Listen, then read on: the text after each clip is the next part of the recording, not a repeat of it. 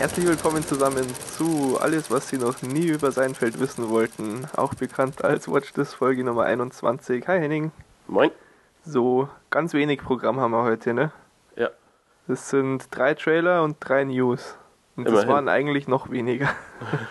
okay, aber es war einfach nichts Interessantes. Ich habe extra vorher nochmal durchgeguckt. Alles so langweiliges. Ja, der spielt vielleicht hier mit, wenn der Regie führt und so ganz, ganz, äh, naja, ungenaues Zeug, was sich alles noch tausendmal ändert. Ja, Das damit geben wir uns ja nicht doof. ab. Dann. Nee, nee, sowas machen wir nur für Spider-Man. Genau. Gut, also dann haben wir mal äh, Trailer Nummer 1. Ja. Ein Film namens Chloe mit äh, Julianne Moore und Liam Neeson.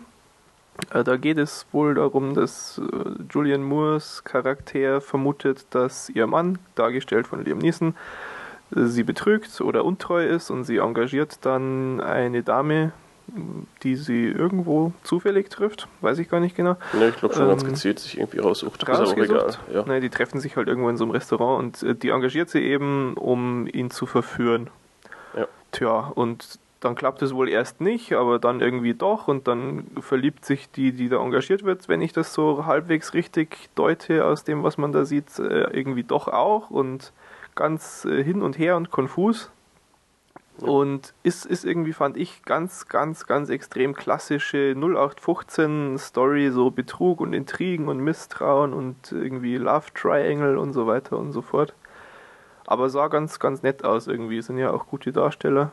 Ich finde es immer beeindruckend, wie äh, Ju äh, Julian Moore, ja. wie äh, fertig die Dame aussieht. Also ich hatte ja immer Ja. so einen, ich weiß nicht, so einen Gesichtsausdruck, also, Das stimmt, das Naja. kann sie gut. Ja, aber glaube ich, passte da auch wieder ja sehr ist in gut. dem Film ja wirklich gewollt, ja, das ja. stimmt. Genau, gut. Ähm, ist, naja, ist jetzt nichts Besonderes, aber wie gesagt, sieht gut gemacht aus und dann schadet sowas ja auch nicht, wenn es altbekanntes Zeug ist. Sieht mir von der Story her auch irgendwie aus, als ob das mal wieder irgendwas Shakespeare-mäßiges, neu aufgewärmt ist oder so. Das ist ja wirklich urtypische Storyline, finde ja, ich. ja, schon. Aber Gut, ähm, kommt in den Staaten am 26. März und hier in Deutschland am 15. April. Nächster Trailer ist Defender. Dor. Da, ja, mit, mit O hinten. Ja. Geht es um äh, ja, so Superheld im echten Leben. Dargestellt ist dieser Defender von Woody Harrelson. Und ich hatte diesen, und nein, nicht diesen, sondern einen Trailer zu dem Film schon in einer von unseren allerersten Folgen in, im Programm eigentlich. Habe das dann aber kurz vor der Aufnahme noch rausgekickt, weil ich den Trailer zu schlecht fand. es soll ja hier doch meistens äh, eher um Sachen gehen, die wir toll finden. Ähm, der Trailer jetzt ist auch nicht besonders viel besser, finde ich. An sich ist das ja schon eine ganz spannende Geschichte, so Superhelden im echten Leben. Das gibt es ja auch so wirklich. Gibt es so Websites von Leuten, die sich irgendwie als Superhelden verkleiden und nachts gegen das Unrecht kämpfen. Kein Witz. Aha, echt? Ja, ja, kann ich dir mal ein paar Links äh, schicken, beziehungsweise in die Shownotes stellen. ähm, aber ich weiß nicht, ich kann mir auch nach dem Trailer gar nicht so recht ausmalen, was das jetzt eigentlich sein will. Soll es lustig sein? Soll das irgendwie... Ja, das, das ist schon Comedy irgendwie, ne? Ja, Aber, aber ich habe jetzt nicht so wahnsinnig viel lachen müssen. Ach, ich fand, das, das wirkte schon ganz ulkig, aber ähm, ja, also wir hatten auch letztens noch was mit diesen Kindern als Superhelden und, und ich, ich habe ja. irgendwie so den Eindruck, dass, dass dieses äh, Konzept von irgendwie ähm, ja, normaler Mann oder normales Kind oder normaler irgendwer wird auf einmal Superheld oder will Superheld sein. Irgendwie kommt das letzte Zeit häufiger vor, ne? Also Mhm. ja, ja, doch, das stimmt schon. merkt man irgendwie. Aber Also, ähm, wie gesagt, diese, die, da gab es schon einen Trailer vor, vor Monaten zu dem Film, der ist jetzt auch echt schon lang in der Mache, beziehungsweise ist schon lang fertig, der ist schon auf Festivals gelaufen und sonst was. Und äh, läuft jetzt dann so in einem knappen Monat oder sowas in einigen sehr, sehr ausgewählten Kinos in den Staaten und dann erscheint er direkt auf DVD. Wie das hier in Deutschland sich dann gestaltet, ist sowieso unbekannt. Aber, naja, ich weiß nicht, also der irgendwann vielleicht mal, war jetzt nicht so mein Fall. Und den nächsten, den hatte ich eigentlich hier schon direkt wieder rausgeschmissen, weil ich ich habe halt nur so äh, unter der Woche gucke ich ja immer die News durch, äh, die es so gibt und äh, achte da schon so ein bisschen auf Signalwörter und Disney ist ein Signalwort. da war halt dann zu lesen, ja, New Trailer Disney, dann habe ich mir ja, zack vormerken und habe es dann hier reingeschmissen. Und dann habe ich jetzt vorhin eben bemerkt, oh hoppla, das ist ja eine Dokumentation und es geht gar nicht irgendwie um den nächsten Disney-Film und habe es wieder rausgeschmissen. Aber der Henning findet es interessant und erzählt euch jetzt was dazu. Ja, ich habe es geguckt und plötzlich war der Link weg. Ähm, es geht um Waking Sleeping Beauty, also äh, ja, wie gesagt, eine Dokumentation, kein Film. Ähm, und ja, behandelt eben Disneys Aufstieg und Fall im, im ja, Bezug auf die ganzen Animationen. Also es beginnt irgendwie in den 80ern und ja, äh, zeigt eben so die, ja, die ganzen Hintergründe, wie das in den Studios abläuft, wie sie diese Filme produziert haben, die ja eben doch dann mehr über Zeichnung lief und, und weniger ähm, über irgendwelchen technischen, technischen Schnickschnack. Ja. Ähm, und also ich finde sowas ja ganz spannend, ist halt, naja, im Prinzip mehr so wie Bonusmaterial bei, bei irgendeinem Film, aber ja, äh, ich interessiere mich halt für sowas. Ja, nee, ich finde das schon auch ganz interessant. Ich habe äh, auch dann beim, beim Link rausschmeißen wieder nur auf das Signalwort geachtet. ist ja gut, wenn du das jetzt hier noch wieder reinbringst. Ich finde das schon auch interessant, ja klar. Und ähm, es ist ja auch ganz äh, schön irgendwie, dass die das äh, selbst machen und trotzdem auch Aufstieg und Fall äh, beleuchten.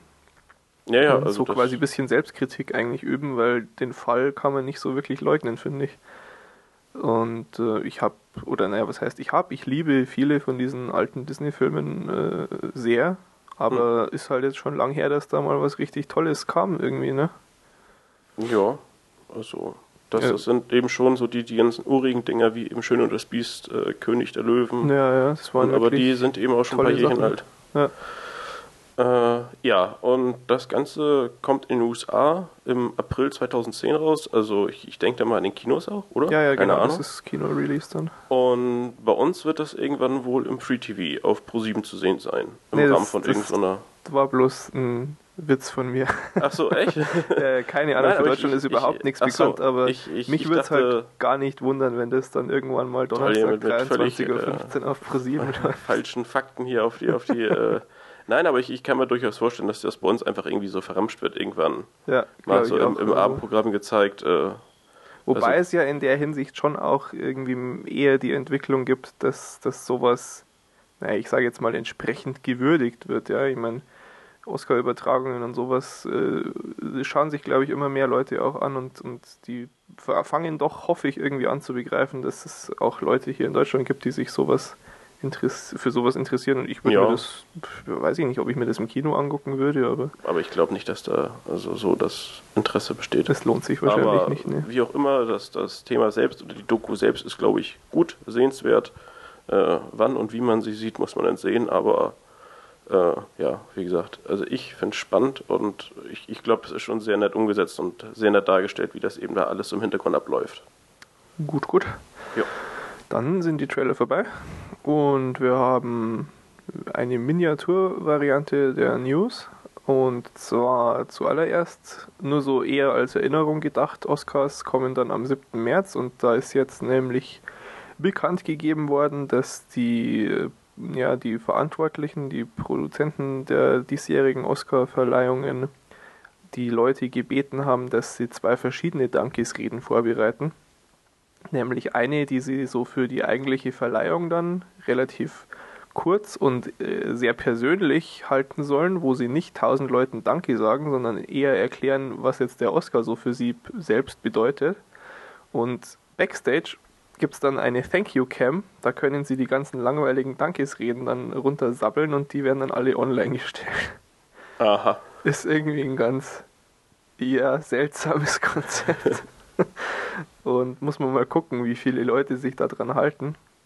Aber ist, ist ja vielleicht auch nicht schlecht. Also die, so die Idee Grundidee ist jetzt von, nicht unbedingt schlecht, nee. Weil wenn, wenn, du dann da deinem, keine Ahnung, ähm, sonst wem Verwandten noch dankst, weil er dich damals irgendwie unterstützt hat, oh, ist halt nicht immer spannend. Es ist ja, es ist vielleicht auch für manche einfach eine willkommene Ausrede, dass sie nicht mehr Danke sagen müssen. Jetzt nicht, weil sie nicht Danke sagen wollen, aber weil sie so sicher gehen können, dass sie niemanden vergessen, wenn sie einfach gar niemandem da Danke sagen müssen. Hm, ja. also. Aber gut, ähm, ja, Newsgehalt sehr gering, deshalb gleich zum nächsten Punkt. Ähm, und zwar, ich habe ja hier schon öfters über diese schlimmen äh, DVD-Veröffentlichungen unter dem Titel der American Pie-Filme geschimpft. So am Rande. Und jetzt äh, ist bekannt, dass Universal drüber nachdenkt, American Pie Teil 4 zu machen. Also, ja. Also Sie so den bezeichnen wohl richtigen. die anderen eh gar nicht als offizielle Nachfolge. Die laufen, habe ich jetzt dann gelesen, auch unter dem Titel American Pie Presents und dann immer so ein Untertitel. Ähm, ja, genau, also so einen richtigen vier mit den alten Leuten, ja, aus den ersten dreien. Und sie, also sie sind irgendwie im Gespräch mit zwei Autoren, die auch diese äh, Harold und Kuma Filme gemacht haben. Die sollen wohl den vierten Teil da schreiben. Was da rauskommt, ist völlig unbekannt, aber das fände ich ja dann schon irgendwie interessanter, weil die ersten drei, die waren schon okay. Ich finde zwar doch auch, dass der dritte dann schon schwächer war, aber also könnte ein solider vierter Teil entstehen, denke ich. Ja, schon, wenn das eben also ungefähr grob auf dem Niveau bleibt. Es ist halt jetzt auch schon lange her, ne? Also da müsste man sich schon irgendwas einfallen lassen, so, weiß ich nicht, Highschool Reunion oder so, ja, wieder Klassentreffen machen Ja, einfach klar. mit den Leuten, dann wären die wieder in ihrer Konstellation und dann könnte man da doch irgendwas abgedrehtes machen. Ja. Genau, noch ein vierter Teil, nämlich Scream, wo ich keinen der ersten drei Teile gesehen habe. Ja, schon, Ähm, alle Du drei. schon? Alle drei, Ja. okay. Darauf wollte ich hinaus mit dieser Anmerkung. ähm, und zwar wird Wes Craven, der auch schon die ersten drei geleitet hat, wieder Regie übernehmen und das Drehbuch schreibt auch für den vierten Teil jetzt der Autor der ersten drei. Und er schreibt auch jetzt direkt zugleich schon an Teil 5. Äh, da haben sie wohl noch einiges vor. Und ja, es ist eben bekannt auch, dass äh, Neve Campbell, Courtney Cox und David Arquette alle drei wieder mitspielen werden. Ja, das habe ich gerade eben noch dazu geschrieben. Eigentlich hätten wir bloß die anderen zwei News gehabt. Ich kann auch zu Scream gar nicht so viel sagen. Ähm, es ist irgendwie hat mich nie gereizt, weil ich das auch eben für so Horrorkram halte. Ja, also ist bei mir jetzt auch schon echt lange her. Ich habe die einmal gesehen, dann nie wieder. Hm. Sind schon ein bisschen gruselig. Also nichts für mich. Gut, gut. Ja, ähm, dann beenden wir aber doch gleich die News und ich glaube, wir haben so schnell wie noch nie Trailer und News abgehandelt und äh, kommen zu einem Film, den wir beide geguckt haben und dann zum interessanten Teil der Sendung. Genau. Naja, Nein, wobei, das ist Film, jetzt auch schon äh, interessant. Der Film, der verdient definitiv auch ein bisschen Zeit, der war nämlich wirklich gut. Ja. Ähm, es geht um Up in the Air von Jason Reitman. Das ist ein ziemlich cooler Typ. Und ähm, den Film hat außerdem auch sein Vater Evan Reitman mitproduziert, der auch an so genialen Sachen wie Ghostbusters mitgearbeitet hat zum Beispiel. Tja. Und Ja. ähm, läuft jetzt so seit zwei, drei Wochen im Kino, ne? Genau, und hatte auch, soweit ich das mitbekommen habe, eigentlich relativ viel Presseecho so bekommen. Also da, da war, wurde schon viel drüber berichtet. Ja, ist ja auch Oscar nominiert. Also. Genau, ähm, da ja, erzählt man ja gerne ein bisschen drüber. Und naja, wir haben ihn jetzt gesehen. Ja, Ähm, ja, George Clooney in der Hauptrolle äh, und äh, es, es gibt wohl auch ein Buch dazu, kenne ich natürlich nicht. natürlich. ähm, ja, George Clooney spielt Ryan Bingham, ähm, der ja permanent auf Reisen ist. Also er ist bei einer Firma angestellt, äh, ja, die die Leute sozusagen vermietet, also Leute wie eben äh, Ryan Bingham, die zu Firmen gehen und dort Angestellte feuern. Wenn eben die dortigen Arbeitgeber keinen Mut haben oder sich dann den, den ja, Schmerz irgendwie der, äh, des Entlassenen nicht antun wollen, die mieten oder äh, ja, organisieren sich dann halt solche Leute, die kommen an und sagen, hey, du bist raus. Das ist schon mal generell einfach ein cooles Konzept. Genau, also das ist so die äh, ja, Grundidee der, der ganzen Geschichte. Ja, und äh, die Figur, die George Clooney eben spielt, ist ja schon ein bisschen anders als Ja, sehr exzentrisch. Genau, also er steht eben total auf dieses Fliegen, auf, auf die äh, Reisen und äh, hat eigentlich überhaupt keinen festen Wohnsitz oder jedenfalls keinen Wohnsitz, wo er längere Zeit mal vor Ort ist und, und wenn, ist es das für ihn ganz grausam, also äh, er genießt eben dieses Anonyme, hat aber dafür diese Abläufe am Flughafen perfekt inne, also weiß genau, was, wo, wie am schnellsten geht und äh, welche Sachen man tragen muss, um Immer schnell bei den Japanern anstellen, die sind Genau. so effizient. Also ist schon ein merkwürdiger Charakter, äh, ja, ein merkwürdiger Charakter, der aber auch sonst überhaupt keine Freunde hat und äh, im Prinzip äh, den Kontakt zu seiner Familie auch nur auf so, ein, naja, so auf das Nötigste irgendwie reduziert. ja. So, und ähm, ja, auf einmal ist es eben so, dass er in irgendeiner Hotellobby oder Flughafenlobby oder irgendwo in so einer Bar eben eine Frau kennenlernt. Und mit dieser so ins Gespräch bekommt und die interessiert sich schon so ein bisschen für seine etwas merkwürdige Art. Die ist ihm auch so ein bisschen ähnlich, ne? Ja, also die fliegt eben auch viel hin und her und äh, ja, dann, dann tauschen sie ihre Karten aus, wer wo Mitglied ist und, und welchen Status man da irgendwie hat. Hier Silber, Gold, Platinkarte. äh, es ist schon alles ganz witzig und ja, er findet diese Frau eben schon ganz nett und ähm, beginnt mit ihr, ja, also Verhältnis, weiß ich gar nicht, ob man jetzt. Ich würde mal sagen, erstmal beginnt eine Affäre. Ja, also da läuft jedenfalls irgendwas. Ja. Ähm, ja, achso, und er hat eben, ähm, obwohl er eigentlich nichts auf irgendwelche Dinge gibt oder. Ach ja, sein Masterplan. Genau, er hat äh, ein, einen großen Plan, den er unbedingt realisieren will, und das ist. Äh, ich, er sagt irgendwann mal als erster, glaube ich, aber er ist nee, nicht der er Erste. er wäre der siebte, glaube ich. Ja, also er will jedenfalls 10 Millionen Flugmeilen sammeln. Ja. Was Weil jeder bestimmt auch toll findet, aber. Gibt es irgendwelche Spezial. Äh, äh, Status-Dinger dann heißt es im Film. Das ist allerdings in echt gar nicht so. Es gibt irgendwie bei den meisten Airlines für eine Million was, habe ich gelesen, aber es gibt für 10 Millionen, da gibt es keine Airline, die irgendwas Besonderes noch anbieten dann. Aber seine Affäre findet das eben gar nicht so merkwürdig, genau, sondern hat da sogar so, eine, so ein ja, gewisses Verständnis. Eher bewundernswert, ja, genau. Ja. äh, ja, so das ist die äh, eine Geschichte, die eben so ein bisschen vorangetrieben werden. Und auf der anderen Seite ist es so, dass intern bei der Firma äh, eine neue Mitarbeiterin eingestellt wird. Irgend so eine ja, Uni-Absolventin. Ja, jung die, und aufstrebend und selbstbewusst. Genau, die auf die Idee kommt, das Ganze mal so ein bisschen zu erneuern. Und die der Meinung ist, dass diese ganzen Reisen eigentlich völlig überflüssig sind. Denn man könnte ja auch äh, das alles über irgendeinen so Videochat klären. Was natürlich das ist wiederum. So absurd, das ist echt herrlich. äh, was natürlich aber eben äh, ja, Ryan Bingham überhaupt nicht gefällt, weil das würde ja sein ganzes Leben auf den Kopf stellen, wenn er nicht mehr reisen müsste. Er müsste ja, ja sesshaft werden und äh, ja, hätte dann irgendwie so einen normalen Bürojob und das ist überhaupt nicht sein Ding. Und er wettert da schon so ein bisschen gegen an. er fängt natürlich gleich an zu schimpfen auch dass das ja moralisch ganz, ganz schlimm wäre und das, das, sein Job besteht ja eben gerade daraus, dass er da schon auch da ist und so, obwohl es ihm eigentlich total egal ist. Ja, vor allem er stellt da so ein paar Szenen nach, schön. wie man dann reagieren könnte, äh, wenn Leute gefeuert ja, ja, genau. werden und, und man hat sie eben Mal ja nicht mehr so persönlich vor sich. das und, ist super. äh, ja, also jedenfalls ähm, muss er dann später diese Frau mitnehmen und ihr dann zeigen, wie äh, ja so dass das alltägliche Business eben abläuft. Und naja, sie ist da schon so ein bisschen mit überfordert. Ja, ähm, kann man durchaus ja. sagen, ja. Und während sie quasi dann auch auf dieser Reise äh, durch, durchs Land sind und eben Leute feuern, damit sie das mal so ein bisschen mitkriegt äh, aus nächster Nähe, ähm, passieren irgendwie noch zwei Dinge, so die relativ essentiell auch sind. Einmal äh, wie heißt denn die neue Mitarbeiterin, das weiß ich jetzt gar nicht mehr. Aber der, ihr Freund, glaube ich, macht äh, Schluss oder ist ja. irgendwie doof auf jeden Fall. Ja, ja. Also ist sie auf einmal total deprimiert und äh, ohne dass er das jetzt besonders möchte, muss Ryan Bingham da wenigstens halbwegs tröstend eingreifen. Jetzt und, nicht und im Sinne von, er kümmert sich um sie, so nein, nein. mit Anführungsstrichen, sondern einfach, er muss halt ein guter Mensch sein, mal kurz, ja.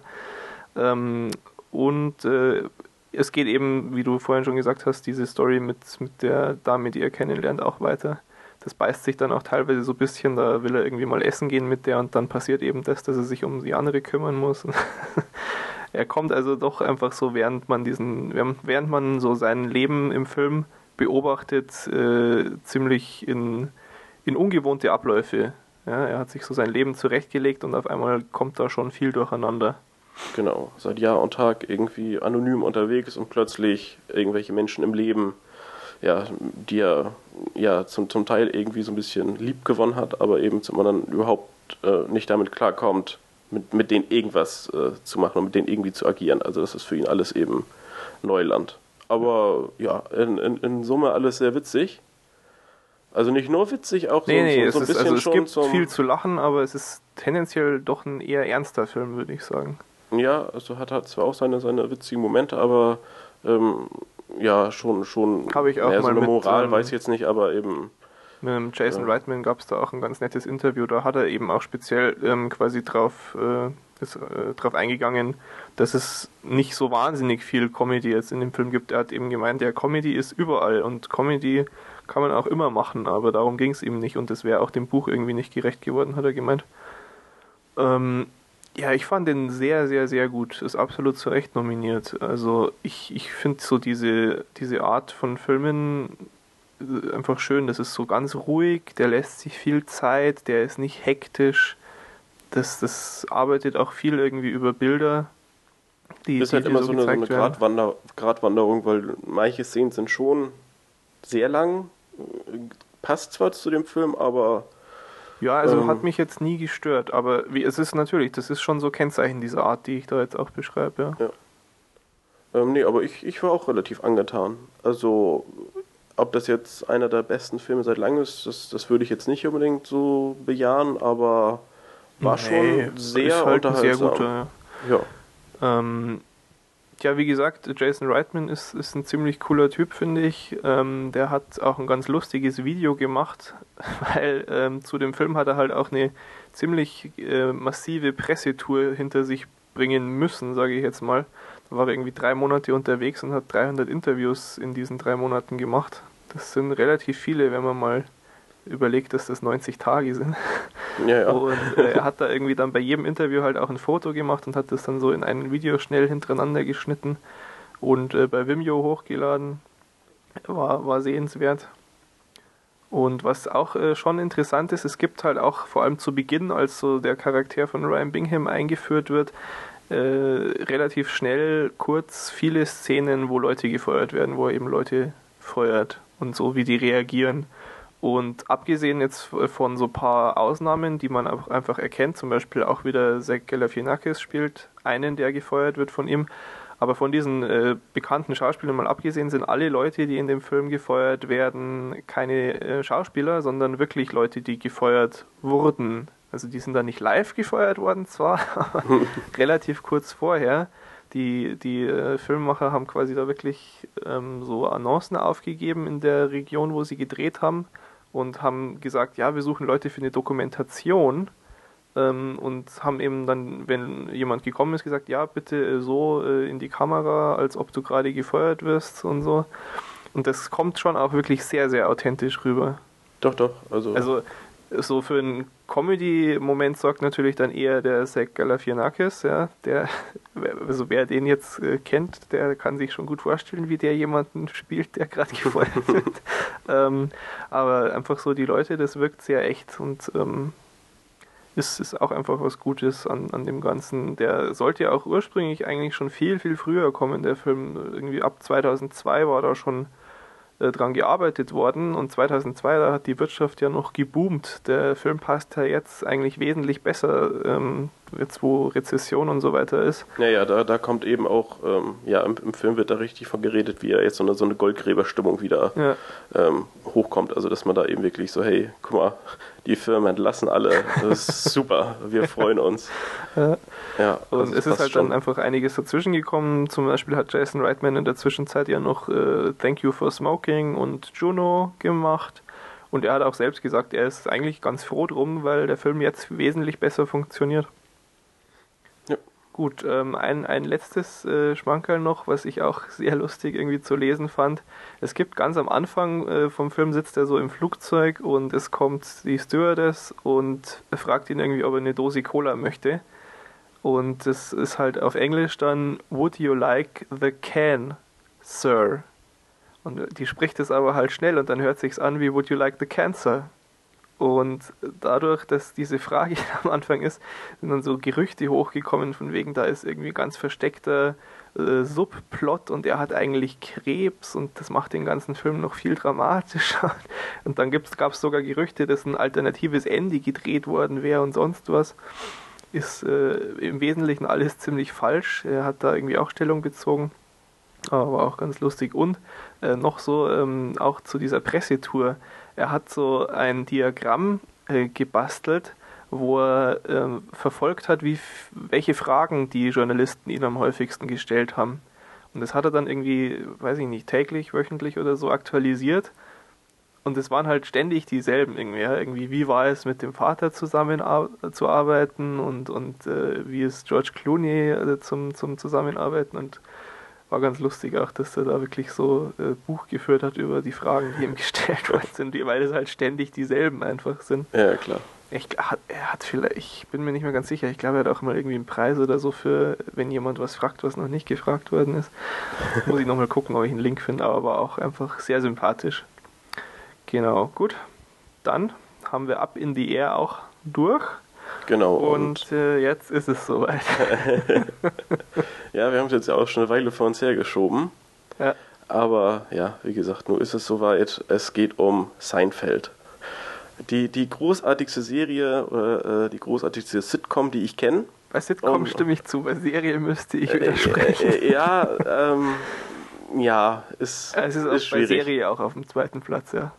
Ähm, ist jedenfalls, glaube ich, immer noch viel zu unbekannt und, und deshalb müssen wir das jetzt alles mal ganz ausführlich besprechen. Ja, also in Deutschland ist es schon echt schade, wie wenig Leute das schätzen wissen. Also ja. ich habe auch irgendwie letztens mal in der Uni äh, einen Kumpel gefragt, so, ja, sag mal, Seinfeld kennst hoffentlich schon, oder? Und hat auch bloß so eher angewidert, ja, nee, weil er hat halt, weiß ich nicht, irgendwann mal so eine halbe Folge auf Deutsch oder so gesehen und da wäre ich wahrscheinlich auch angewidert dann. Ja, also das ist halt schon ein bisschen eigen. Aber gut, wir, wir fangen einfach mal vorne an. Jawohl. Ähm, die Serie ist eben auch schon älter oder eigentlich schon ziemlich alt. Also ja, die von, 99, äh, von 89 bis 98 auf NBC. Und, und fing irgendwann, glaube ich, bei uns mehr so Mitte der 90er oder so an. Aber lief im, im Nachtprogramm und, und wurde ja so weiß nicht, verramscht. Also das, das, hat eigentlich niemand gesehen. Man hat dann irgendwie ein bisschen was rausgeschnitten. Äh, ja, das war alles ein bisschen merkwürdig. Reihenfolge also. vertauscht, alles Mögliche. Ja, ja, was also, man falsch machen kann, haben sie alles falsch gemacht. Ja, jedenfalls wurde und wird die Serie regelmäßig äh, bei irgendwelchen Ranglisten, ich weiß gar nicht, äh, welche Quellen es jetzt genau sind, aber halt alles, was man so findet, ähm, führt Seinfeld das irgendwo an. Also entweder ganz vorne oder irgendwo im ja, vorderen Bereich und äh, auch bei der IMDb wurden 9,4 von 10 Punkten vergeben. Also ist schon eine Serie, die an sich eine gewisse Qualität aufweist. Kann man nicht leugnen, ne? Kann man wirklich nicht leugnen. Und worum geht's? Ähm, ja, um, um nichts. Show, show about nothing. äh, das ist der Gag, der von den Produzenten, glaube ich, auch genutzt wird. Ja, ja also natürlich. der, der in der Sendung auch aufgegriffen ja. wird. Ähm, aber hat schon Hand und Fuß die Beschreibung, also weil es geht eigentlich wirklich um, um gar nichts. Also gar nichts im Sinne von irgendwelche ja. langweiligen Alltagsereignisse, die, ja, wenn man die so erzählt, eigentlich keine, äh, keine Handlung für irgendeine Serie darstellen könnten. Aber es funktioniert trotzdem. Einwandfrei. Gut, wir müssen das Ganze jetzt also ein bisschen strukturiert aufziehen. Deshalb fangen wir mal an, die vier Hauptcharaktere zu erklären, die ja eigentlich auch die Sendung ausmachen. Also ja, absolut. das ist eben das, worum es in der Serie geht. Es, es, geht um das Zusammenspiel von vier Leuten. Es Im Wesentlichen, ne? Ja, also das sind eben die zentralen Leute, die eigentlich bei fast jeder Folge dabei sind. Ja, Jerry ist der Einzige, der immer mitspielt, ne? Genau, das haben wir irgendwo unten auch noch. Also Ach, okay, gut. Ja, Trivi das, Trivia kommt nachher. Das, das kommt später, aber ja, äh, fangen wir einfach mal an. Person Nummer 1, Jerry Seinfeld, der sich selbst spielt, also der eben auch im wirklichen Leben so ein Komiker, Comedian, Stand-up-Typ ist. Ähm, und, und der ja natürlich äh, viel fiktiv dazu gedichtet hat für die Rolle, aber ähm, also der schon sich so ein bisschen selbst spielt. Er tritt eben auf in irgendwelchen Clubs und macht sich da über irgendwelche alltäglichen Merkwürdigkeiten lustig. Äh, ich hatte überlegt, ob mir irgendwas spontan einfällt, aber ich, ich Nee, wüsste ich jetzt auch nicht. Es geht kein, halt keine solche Gags wiedergeben, also von daher. Äh, ja, es gehen es viele Folgen oder so die ersten Staffeln gehen immer eben damit los, dass er in so einem Club steht und so ein kurzer Stand-up Ausschnitt dann gezeigt wird, aber mir fällt jetzt auch gerade nichts mehr ein. Aber ähm, allein die sind immer schon relativ lustig. Ja, also wenn man, wenn man die Folgen zu schnell guckt, dann wird es irgendwann langweilig oder es, es nervt da manchmal, weil man will eigentlich mehr die Handlung vorantreiben. Also, wie, wie kann man jetzt Seinfeld zu schnell gucken? Äh, naja, wenn man, also wenn man zu viele Folgen am Stück guckt. Mhm. Ich fand, also irgendwann wurden diese, diese Stand-Ups halt ein bisschen, naja. Ja, man wollte doch lieber gleich äh, Handlung weiter. Ja, das genau, stimmt schon. genau. Und ähm, kann ich auch kurz einwerfen, also das hatte ich gelesen, dass bei uns oder im, im deutschen Fernsehen wurde das, glaube ich, rigoros einfach komplett rausgeschnitten. Ja, ja, ja, Also von natürlich. wegen Stand-Up versteht eh keiner. Genau, Wobei- man da das, äh, den Pöbel verwirrt. Wobei der Humor eben auch schon, ähm, ja, so ein bisschen USA-lastig ist. Also Mike's ist bei uns vielleicht auch nicht so lustig, wie es. Ja, Da gut, da gibt es sicher Gags, die eher in den USA funktionieren, aber so das Konzept vom Stand-up und so, denke ich, ist jetzt schon auch in der breiten Masse hierzulande bekannt genug. Also Ja, ich schon. denke, dass es heute wesentlich besser funktionieren würde auch, ja. Ja, ja, schon.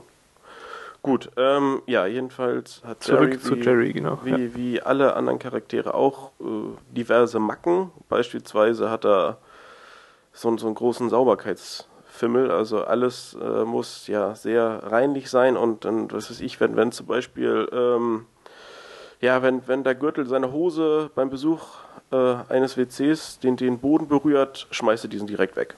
Also das ist teilweise schon eben so ein bisschen krankhaft, aber ähm, wird immer wieder geschickt eingebaut und ist schon Und auch witzig. gar nicht so, dass du es irgendwie abstoßend krankhaft fändest, sondern es ist halt so neurotisch, lustig, sympathisch irgendwie, ne?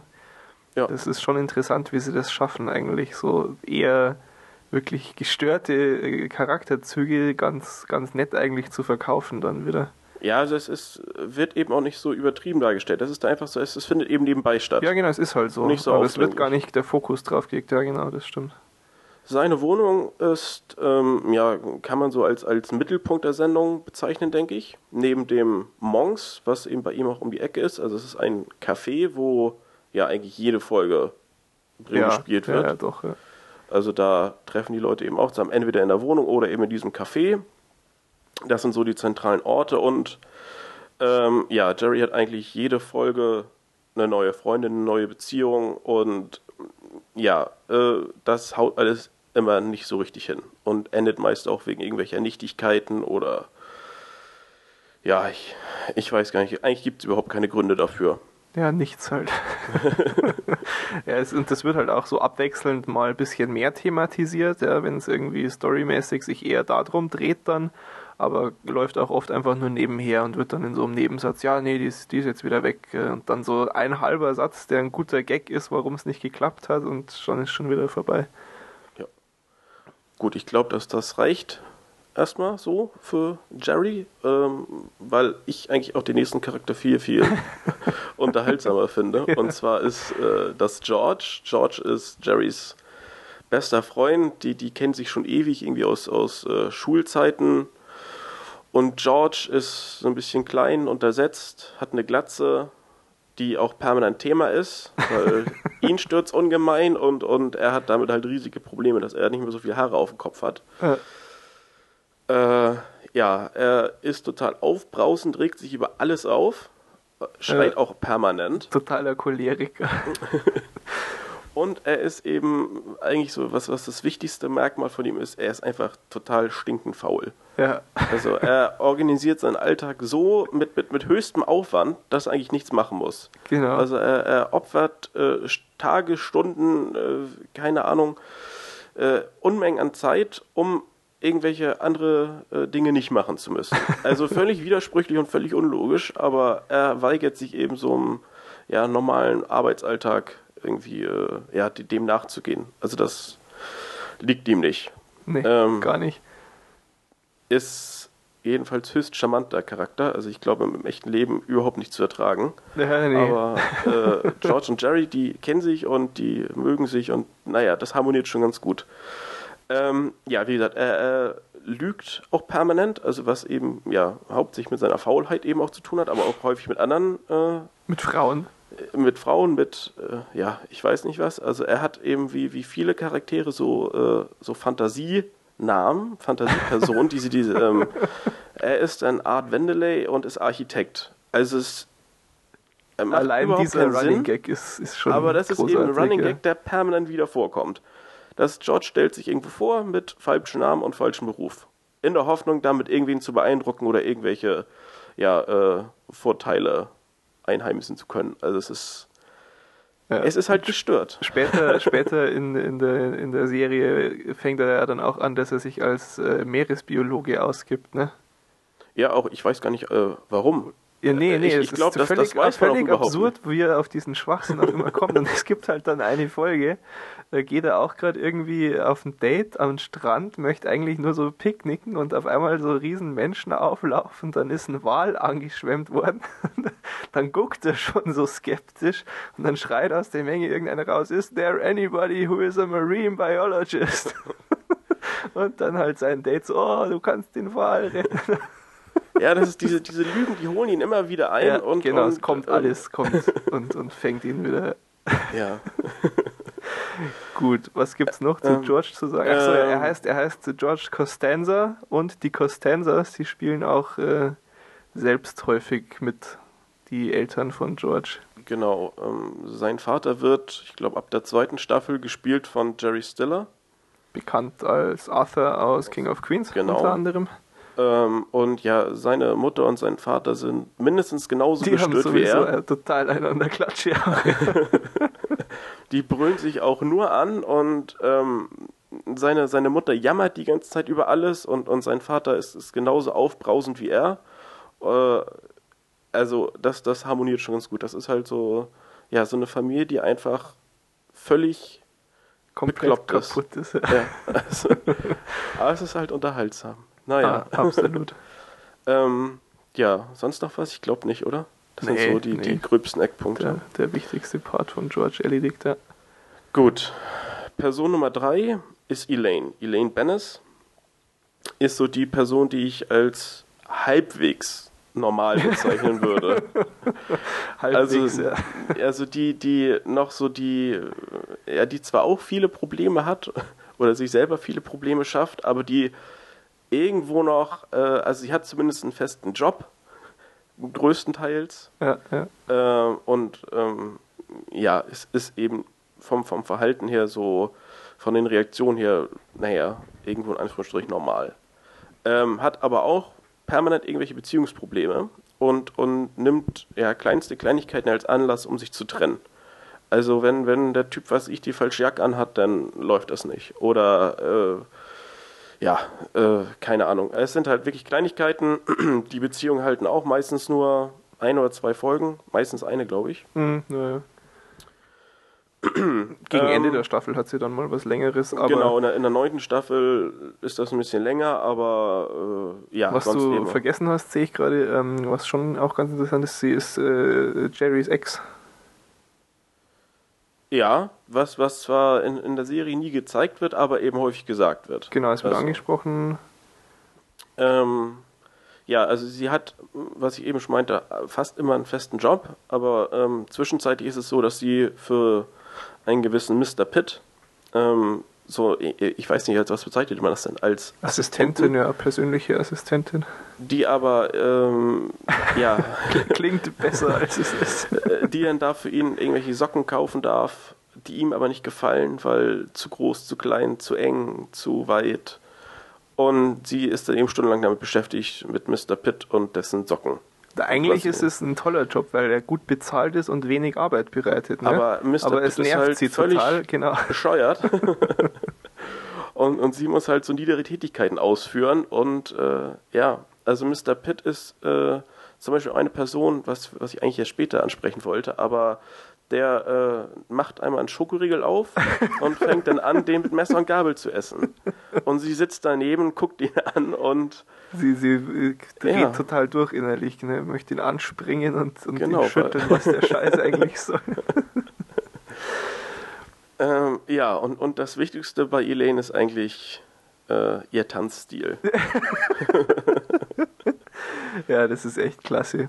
Also es gibt dann so diesen Ausdruck äh, irgendwie Dancing like Elaine, dass wenn du in den USA sagst, das, da weiß jeder, was du meinst. Und äh, da kann man zum Beispiel auch einfach mal bei YouTube gucken. Äh, wenn du da äh, das eingibst, Dancing like Elaine, findest du einfach Heerscharen von Videos, wo Leute bekloppt tanzen. Also das ist wirklich so äh, eine Beschreibung geworden für, für was ganz Allgemeines. Und äh, genau zum Beispiel ähm, bei einer von den ganzen iPhone SDK-Präsentationen, da hat der Scott Forstel auf der Bühne hat auch irgendwie rumgezuckt Und, äh, oder ich weiß gar nicht mehr, wie der Kontext war, aber er hat den Spruch auch gebracht. Er hat es auch so gemeint, na, I'm, I'm not dancing like Elaine. es, ist, es ist wirklich, ähm, aber ja, was, was Seinfeld noch so für Begriffe geprägt hat, kommen wir auch nachher zu. Jetzt zunächst noch der, der, ja, nach George auch sehr wichtige letzte Charakter. Der, der auf jeden Fall einen extrem hohen Unterhaltungswert mitbringt. Ja. Und zwar ist die Rede von Kramer. Kramer ist Jerrys Nachbar und völlig, also wie, ich glaube, wir haben schon häufig gesagt, dass die Leute bekloppt, Ja, bescheuert ja, oder sonst was sind, aber der Typ, der also hat so äh, dermaßen einen weg. Ja, das ist wirklich brutal. Also es Ähm. ist so auch in den ersten ein, zwei Folgen so extrem gewesen, dass ich mir gedacht habe, also das ist ja wirklich nicht normal. Also da brauchst du so kurz, bis du dich dran gewöhnt hast, dass das da der Normalzustand ist und dann klappt das alles super, aber da bist du direkt schockiert am Anfang.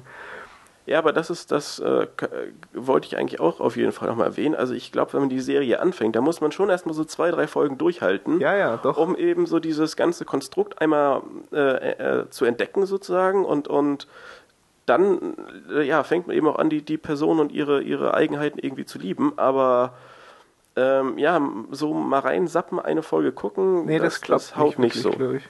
Also wenn du es schon kennst, kannst du zu jedem beliebigen Zeitpunkt jede beliebige Folge, Schrägstrich Szene gucken Da, und da lachst dich reicht das, kaputt. wenn, wenn du so eine 5-Sekunden-Szene auf YouTube guckst Genau, und liegst schon wieder auf dem Boden. im Also, Fieber. Aber ich habe auch so drei, vier Folgen, glaube ich, hat es schon gedauert, bis ich so richtig gefesselt war dann. Genau, weil eben das sind so manche Dialoge, man guckt zu und denkt, mein Gott, was soll das? Ja. Aber es hat schon alles einen Sinn. Und Genau, also zurück Äh, zu Kramer. Genau, Kramer, Kramer hat keinen Job, hat äh, ja, keinen kein Anstand, kann sich nicht benehmen, ähm, hat dafür aber immer ganz, ganz tolle Geschäftsideen. So von wegen, es müsste doch eigentlich jeder mal einen Namenszettel äh, irgendwie auf seiner Jacke tragen. Dann könnten sich die Leute in der Stadt grüßen. Das wäre alles viel persönlicher. Wobei das war jetzt keine Geschäftsidee, das war einfach so eine allgemeine Idee. Ja, aber er hat dann auch irgendwelche, ähm, äh, was weiß ich, eine Rikscha in New York und, und also er hat da schon viele tolle Ja, oder er hat auch äh, immer wieder mal lustige Jobideen. Er will ja dann auch mal Schauspieler werden und so. Ja, ja, also er, er verdient eigentlich kein Geld und äh, ernährt sich deshalb auch äh, Immer nur aus Jerry. Jerrys. Ja, also er stürmt einfach immer unangekündigt in, in dessen Wohnung, geht an den Kühlschrank, macht sich was zu essen, haut wieder ab oder nervt dann noch ein bisschen rum. Also es ist ja und äh, Kramer ist eben ähm, die Person, die sehr viel über über so körperbetonte Comedy irgendwie äh, ja, ja. funktioniert. Also es, äh, er ist halt auch so ein, so ein Tollpatsch, der überall gegen Act anstößt, umfällt, ähm, aber eben nicht so übertrieben, dass man das der Person nicht abnehmen würde, sondern weil er ist eben sehr groß, so so Ja, schlaksig, genau, das so. passt super. Ähm, und ja, dadurch, dass er eben auch von den, von der, vom generellen Verhalten so bescheuert ist, also er hat dann irgendwie vor, äh, einen Whirlpool sich in die Wohnung zu packen. und also dadurch, es passt alles, er rutscht permanent aus, er fällt hin, aber er, er konstruiert sich irgendeinen Schwachsinn bei sich zu Hause, er will seine ganze Wohnung einmal irgendwie mit Holz auskleiden, weil er die Natur irgendwie so toll findet und äh, Nicht ja. zu vergessen die Folge, wo er das weggeworfene Studioset von dieser anderen Fernsehsendung findet und das dann bei sich in der Wohnung aufbaut und dann die anderen alle einlädt und dann so als äh, Host von dieser Show auftritt und immer in irgendeine Kamera spricht, die nicht existiert und, und zum Schreien. Ähm, ja, er, er war mal wettsüchtig. Das, das wird irgendwo ganz am Anfang, glaube ich, mal erwähnt. Mhm, Ähm, und und äh, ja, darf deshalb natürlich bei, bei keinen irgendwelchen Wettspielen irgendwie mitmachen. Setzt aber gerne zum Beispiel mal das Geld von Jerry irgendwo drauf. So von wegen, hey Jerry, ich habe mal eben 200 Dollar auf das und das gesetzt. so, aha. Weil er darf es ja nicht, aber eben mit dem Geld anderer Leute, ist in Ordnung. Äh, ja, also man, man merkt schon, die Person ist ein bisschen merkwürdig. Ähm, Aber auch sehr liebenswert. nach aber sehr, Folgen. sehr liebenswert. Ja. Und ja, er hängt halt bei den Leuten ab. Er ist eigentlich auch so direkt, naja, doch befreundet schon irgendwie, aber er ist halt irgendwie dabei. Ja, er, Also- auch, er gehört einfach dazu, auch wenn keiner so wirklich weiß, wieso. Genau, das ist, ja, er ist halt da, permanent. Und er kommt rein und geht und er, ja, wie gesagt, kein, kein irgendwie soziales, vernünftiges äh, Verhalten, was er da an den Tag legt. Also, aber die Leute haben sich dran gewöhnt und, naja. Kramer. Was noch zu Kramer? Ich glaube, das reicht. Das reicht, das reicht. Es gibt äh, noch so ein paar, also es gibt viele, viele weitere Charaktere. die auch immer wieder auftauchen. Genau, genau. Ähm, Personen wie Newman. Newman Den ist ich ja sehr äh, großartig finde. ja eine, eine Person, die unglaublich nervt. Das ist, Ähm, äh, der wohnt im selben Haus wie Genau. Jerry und Kramer und äh, irgendwie im Stockwerk drunter oder so ja, irgendwie so. und ist äh, etwas äh, dicklich und Postbote und hasst seinen Job. Und das ist, das ist auch genial, was da dann immer so erzählt wird, dass er irgendwie, ja, heute habe ich keinen Bock gehabt, da habe ich alles weggeschmissen oder Ja, oder wenn ja, also heute er, lese ich mal alle ja auch nicht, Briefe wenn es regnet. Ja, genau. Er bleibt einfach daheim, wenn es regnet. Ähm, Ähm, wird ja. dargestellt übrigens von dem lustigen jungen Mann, der im ersten Jurassic Park den Programmierer ähm, gespielt hat, der da irgendwie sich bereichern will, der dann so Zeug da verkauft und im schlimmen Regen mit dem Jeep wegfährt und dann von dem, von dem Viech da angespuckt und Ja, also, gefressen also es wird. ist schon, schon rein von der Optik eine Person, die man eigentlich nur hassen kann. So. Ja. also, und es besteht äh, eben auch so ein Hass zwischen Newman und Jerry. Die hassen sich wie die, Die Pest. können sich überhaupt und, nicht äh, leiden und- Newman und Kramer kommen aber ganz gut zurecht eigentlich. Ja, also die, die sind, glaube ich, schon, ja, kann, kann man schon sagen, dass die irgendwie befreundet sind. Also die, die haben da schon so ein bisschen, ähm, ja, ein freundschaftliches Verhältnis, aber das führt natürlich dazu, dass die äh, Kombination aus Newman und Jerry immer mal wieder irgendwie zusammentrifft. und, und das haut eben überhaupt nicht hin. Nee, aber sie haben eine, eine großartige Begrüßung, die allein, wenn man, wenn die zwei sich treffen und grüßen, ist schon genug äh, zu lachen für fünf Minuten dann. Ja. ähm, Ja, es gibt noch ei- einige andere Personen. Dann Ähm, ist es sein, sein, sein Onkel, der auch mal wieder auftritt, Leo, ähm, der ihm immer von, von seinem, äh, was ist das, Cousin erzählt, der Ja, ja, genau. äh, alles äh, ganz toll macht und sowieso viel besser ist. Und ja, und, und also es sind eben, äh, ja, wie Leo, das sind Personen, die, die tauchen alle paar Folgen immer wieder auf, haben genau ihre Rolle, die auch dann, ja, konsequent irgendwie durchgezogen wird. Ähm, dann gibt es so Leute wie Kenny Benya, das ist, äh, das ist ein anderer Stand-up, ne? Genau. ja. Genau, Das ein ist auch so klasse, den, den, den hasst er irgendwie auch. Den kann also er auch Jerry überhaupt nicht ab. hasst Kenny Benya, aber er, Kenny Benya, der ist totaler Fan von Jerry und, und ist immer ganz nett zu ihm. Ja, er sieht ihn so als Vorbild und äh, will, will eben ihm nacheifern und ja, Jerry kann das alles überhaupt nicht ab. Ich, ich glaube, Jerry sagt sogar irgendwann mal, dass, dass er Menschen im Allgemeinen hasst. ja, ja, oder genau, dass er ist sowieso ein Misanthrop, er kann Menschen gar nicht leiden, klar. Nee, nee, also das.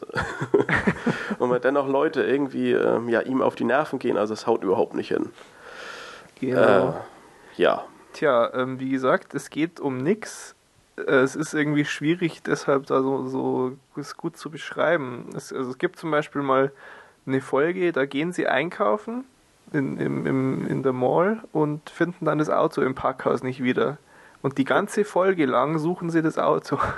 Ja, Das ist alles. Das ist aber zum Totlachen. Oder sie gehen mal äh, beim Chinesen zum Essen, wollen sie zumindest, ja, es geht los damit, dass du denkst, okay, die Folge spielt beim Chinesen am Esstisch, aber sie spielt halt beim Chinesen im Warteraum, bis du einen Tisch kriegst, weil sie kriegen keinen Tisch und das ist auch die ganze Folge lang. Das ist dann wie da ist dann äh, George will telefonieren, darf aber nicht, weil irgendwer diesen Hörer benutzt. ja, äh, ähm, und regt sich tierisch auf und, und äh, ja, also aus so einer eigentlich jedem bekannten äh, Gegebenheit, also irgendeine so Situation, die ja wirklich normal ist, äh, ent- entsteht eben eine Geschichte, die über die ja gut 20 Minuten eben einfach grandios unterhält. ja, ja, also, und völlig absurd ist natürlich. Ja, natürlich, aber äh, es, es sind eben ja so diese, diese kleinen Details, die äh, schon wichtig sind, also die eben man auch, glaube ich, dann erst erkennt, wenn man eben viele Folgen gesehen hat. Ja, ja, also natürlich. die, weil, weil immer wieder auf irgendwelche Eigenheiten angespielt wird. Ja, und es gibt schon auch wirklich viele, viele Witze, die irgendwie ewig lang, äh, naja, vorbereitet ist jetzt zu viel gesagt, aber die, die zünden einfach dann erst, weil du von vor acht Folgen noch das weißt. Und Ja. dann hauen sie dir so einen Knaller hin, das ist dann so ein Satz und du erinnerst dich und das ist zum Totlachen. Also es ist in der Hinsicht schon wirklich ganz großartig auch geschrieben. Doch, doch, also es, das ist auch eben alles äh, ganz, ganz, äh, ja, so geplant oder so, so äh, ja, wie, wie, soll ich sagen? Also mh, von, von der Grundidee wirklich so äh, darauf ausgerichtet, dass man eben diese Details irgendwann mal anfängt und sie immer wieder aufgreift. Also dass man so, so einen Bogen spannt, ähm, ja, und, und eben ähm, ja immer wieder auf irgendwelche Kleinigkeiten eingeht, die meinetwegen auch noch im Hintergrund oder sowas passieren. Aber die eben die Leute, die diese Serie äh, konstant irgendwie verfolgen, die entdecken die eben immer wieder und dadurch kann man sich eben über ja völlig normale Szenen köstlich amüsieren. Ja. Es ist es ist wirklich schwierig zu beschreiben, weil das ist eben so eine äh, ja eine Art der Comedy oder eben so, ein, so eine Art der Sitcom, die ich so nicht kenne. Also weil selbst was ich so Serien, die ich auch toll finde, wie King of Queens oder sowas, die haben da schon mehr abgeschlossene Handlungsrahmen. Also da kommen eigentlich weniger Gags häufiger ja, vor. Es, es, passiert nicht so oft, das stimmt. Ja. Also es gibt gibt natürlich jetzt, ich hätte jetzt äh, auf How I Met Your Mother ähm, geguckt, da gibt es schon auch viel so Dinge, die du irgendwie äh, häufig wieder hast. Aber ich glaube dann meistens noch deutlicher irgendwie. Wesentlich äh, deutlicher ja. und, und weniger, die halt noch häufiger kommen, das stimmt schon. Ja. Also bei, bei Seinfeld, das ist echt so ein, ein Feuerwerk an so, so Gelegenheiten. Das stimmt, Zum Beispiel ja. ist es so, wenn äh, Jerry ans Telefon geht, da gibt es zig Szenen, wo er einfach nur diesen Hörer merkwürdig abnimmt. Oder das Telefon klingelt, George äh, sitzt auf der Couch und wirft ihm diesen Hörer mit dieser 10 Meter langen Schnur quer durch den Raum in die Hand. Ja. Das ist so, dass das passiert nebenbei. Also es, es fällt eigentlich überhaupt nicht auf, aber dadurch, dass es immer mal wieder auftaucht, äh, in irgendeiner abgewandelten Form, also ich. Ja, er, er denkt sich immer neue Moves aus, um das Telefon abzuheben. Das stimmt. Ja, und, und deshalb kann man eine so eine Folge auch im Prinzip fünfmal miteinander gucken und entdeckt wahrscheinlich immer noch irgendwelche Details. und und wenn es irgendwie nur die, die, die äh, Deko der, äh, des, des, des jeweiligen Zimmers ist, wo sie gerade sind oder so. Mhm. Also, mhm. Naja. Gut. So, dann aber den nächsten großen Punkt bei Seinfeld, Lieblingsszenen. ja, wir, wir fangen direkt mit, mit ich, ich glaube, so der entscheidendsten Szene für, für Das ist schon so die eine der wirklich allermarkantesten Szenen überhaupt. Und das ist der, der Soup-Nazi. Das haben mittlerweile, glaube ich, auch wirklich sehr viele Leute schon mal gehört von, selbst wenn sie Seinfeld gar nicht gucken. Ähm, das habe ich dann zum Beispiel auch gleich als allererstes äh, bei YouTube rausgesucht und meinem Kommilitonin da gezeigt dann und äh, ja, er fand es lustig. das ist halt einfach klasse. Der, der Subnazi. hat einen Laden, äh, ein, Eine ja, Suppenküche, Suppen, ja. Suppenküche mitten in New York irgendwo, in Manhattan. Und macht die besten Suppen Macht überhaupt. die besten Suppen, hat aber ähm, ja einen ganz merkwürdigen Anspruch, wie die Leute sich anzustellen haben. Also man darf da nur reingehen, nichts sagen, bestellen nach links rücken. Ja, und schön in einer und, Reihe. Und genau. Äh, bei ihm gibt es die Suppenbestellung, da muss man nebenan zahlen und schön äh, passend, glaube ich, muss man auch zahlen. Und ja, ja, das ist wie, wie, so, wie so ein Uhrwerk, wie so eine Maschine soll das da laufen und dann, ja, George kriegt irgendwie kein Brot und beschwert sich und das haut halt da nicht hin, das darf man nicht. Also man ja, muss sich im Prinzip schon vorher informieren. Ob er Brot haben könnte und dann, ah, Bread, 2 Dollars. Und dann beschwert er sich, warum das 2 Dollar kosten soll. You want bread? 3 Dollars. Und dann sagt George eigentlich nur noch so ein Wort und will sich gerade anfangen aufzuregen, wie George eben ist. Und dann, no soup for you. Und dann nimmt die Kassiererin ihm die Suppe wieder zurück und gibt ihm das Geld. Aber alles mit, mit so abgehackten, maschinell roboterhaften ja, Bewegungen ja, ja. irgendwie. Äh. Großartig. Und er hat halt auch so einen Schnauzer und es ist, ja, das passt ja eigentlich eh ganz wunderbar, ähm, nachdem die letzte Folge in den Kommentaren ähm, schon der, der Englisch-Nazi angesprochen worden ist. Es ist halt in den Staaten so äh, verbreitet, dass man so notorische Leute als irgendwas Nazi bezeichnet. Ja. Und ähm, wenn man Was überhaupt so, nichts mit Nazi im Nee, gar nicht. Also um wenn man so viel so Zeug guckt, dann gewöhnt man sich das einfach auch an. Und ja. die, die, da heißt sogar wirklich die Folge des Sub-Nazi, oder? Ähm, kann sein. Ich glaube schon. Ja, also das, das ist eine ganz großartige Szene und ähm, ist halt auch so dieser No Soup for You. Es ist so ein Spruch, den man mittlerweile unabhängig von diesem Kontext auch einfach benutzen kann. Oder also ich, ich zumindest in meinem Umfeld klappt das. äh, wenn eben irgend, wenn irgendwas äh, verweigert wird oder so, ja, dann, dann gibt es halt so als Reaktion erstmal den Spruch und alle lachen und dann geht es normal weiter. Äh, was, was ich ganz klasse finde auch, äh, ist die Folge, wo sie diesen äh, Master of My Domain Wettbewerb äh, ausrichten. Ich weiß gar nicht mehr, wie sie drauf kommen, aber es gibt halt irgendwie so ein Gespräch von wegen, ich glaube, Elaine äh, meint so von wegen, weil sie ja Männer sind, könnten die nie länger als so und so lang ähm, ohne selbst Hand an sich zu legen, sage ich jetzt mal. und dann machen sie halt einen Wettbewerb, alle vier, ja, auch Elaine. Ja. Und das, das findet, glaube ich, im Café statt, wo sie das ausmachen. Dann gehen sie äh, zu Jerry nach Hause ins Apartment.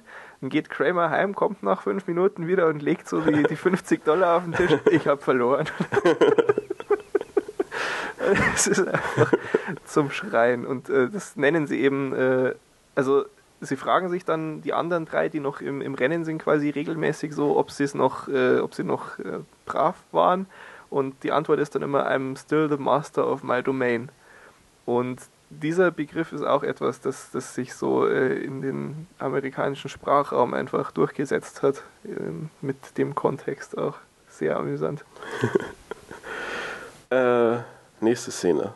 Ja. George arbeitet ähm, irgendwann mal bei den New York Jan äh, Yankees, Yankees, Yankees. Yankees ähm, als äh, stellvertretender Irgendwas Leiter ist, für relativ wichtig auf jeden Fall für irgendwelche Reisen oder so. Also macht da aber natürlich auch nichts, weil er ist ja faul und weil er da nichts macht, ähm, würde er eben gerne auch mal schlafen tagsüber. und, und hat das jetzt ein paar Mal tagsüber probiert, so mit einem Buch über dem Kopf auf dem Schreibtisch, aber. Unbequem. Unbequem und dann wollte einer das Buch haben und da war das Buch weg und dann guckte er so nach unten und sah seinen Schreibtisch und dachte, hey, das ist ja eigentlich so eine ganz nette Höhle. Da ist so. ja voll viel Platz. und dann fängt er an, ja, und, und, legt sich mal dahin und, und schläft am Nachmittag. Und äh, ja, in der Folge ist es eben so, dass Jerry eine neue Küche bekommt und er lernt diesen Handwerker kennen. Und äh, ja, fragt den einfach mal, wie das denn wäre, wenn man diesen Schreibtisch erweitern würde. So ein kleines Brettchen für einen Wecker und wo er seine Zeitung äh, irgendwie lassen könnte und was zu trinken. Und ja, und so nach und nach wird dann eben dieser Schreibtisch in so eine Bett irgendwas Kombination umgewandelt. und George House dann da. Ja. Funktioniert natürlich auch alles überhaupt nicht und er wird dabei erwischt, aber ja. äh, es ist grandios, wie er da diese Klappe hat, wo dann da irgendwelche, äh, weiß ich, Schokoriegel und sonst was drin ist. Mhm. Äh, also. Fantastisch, ja.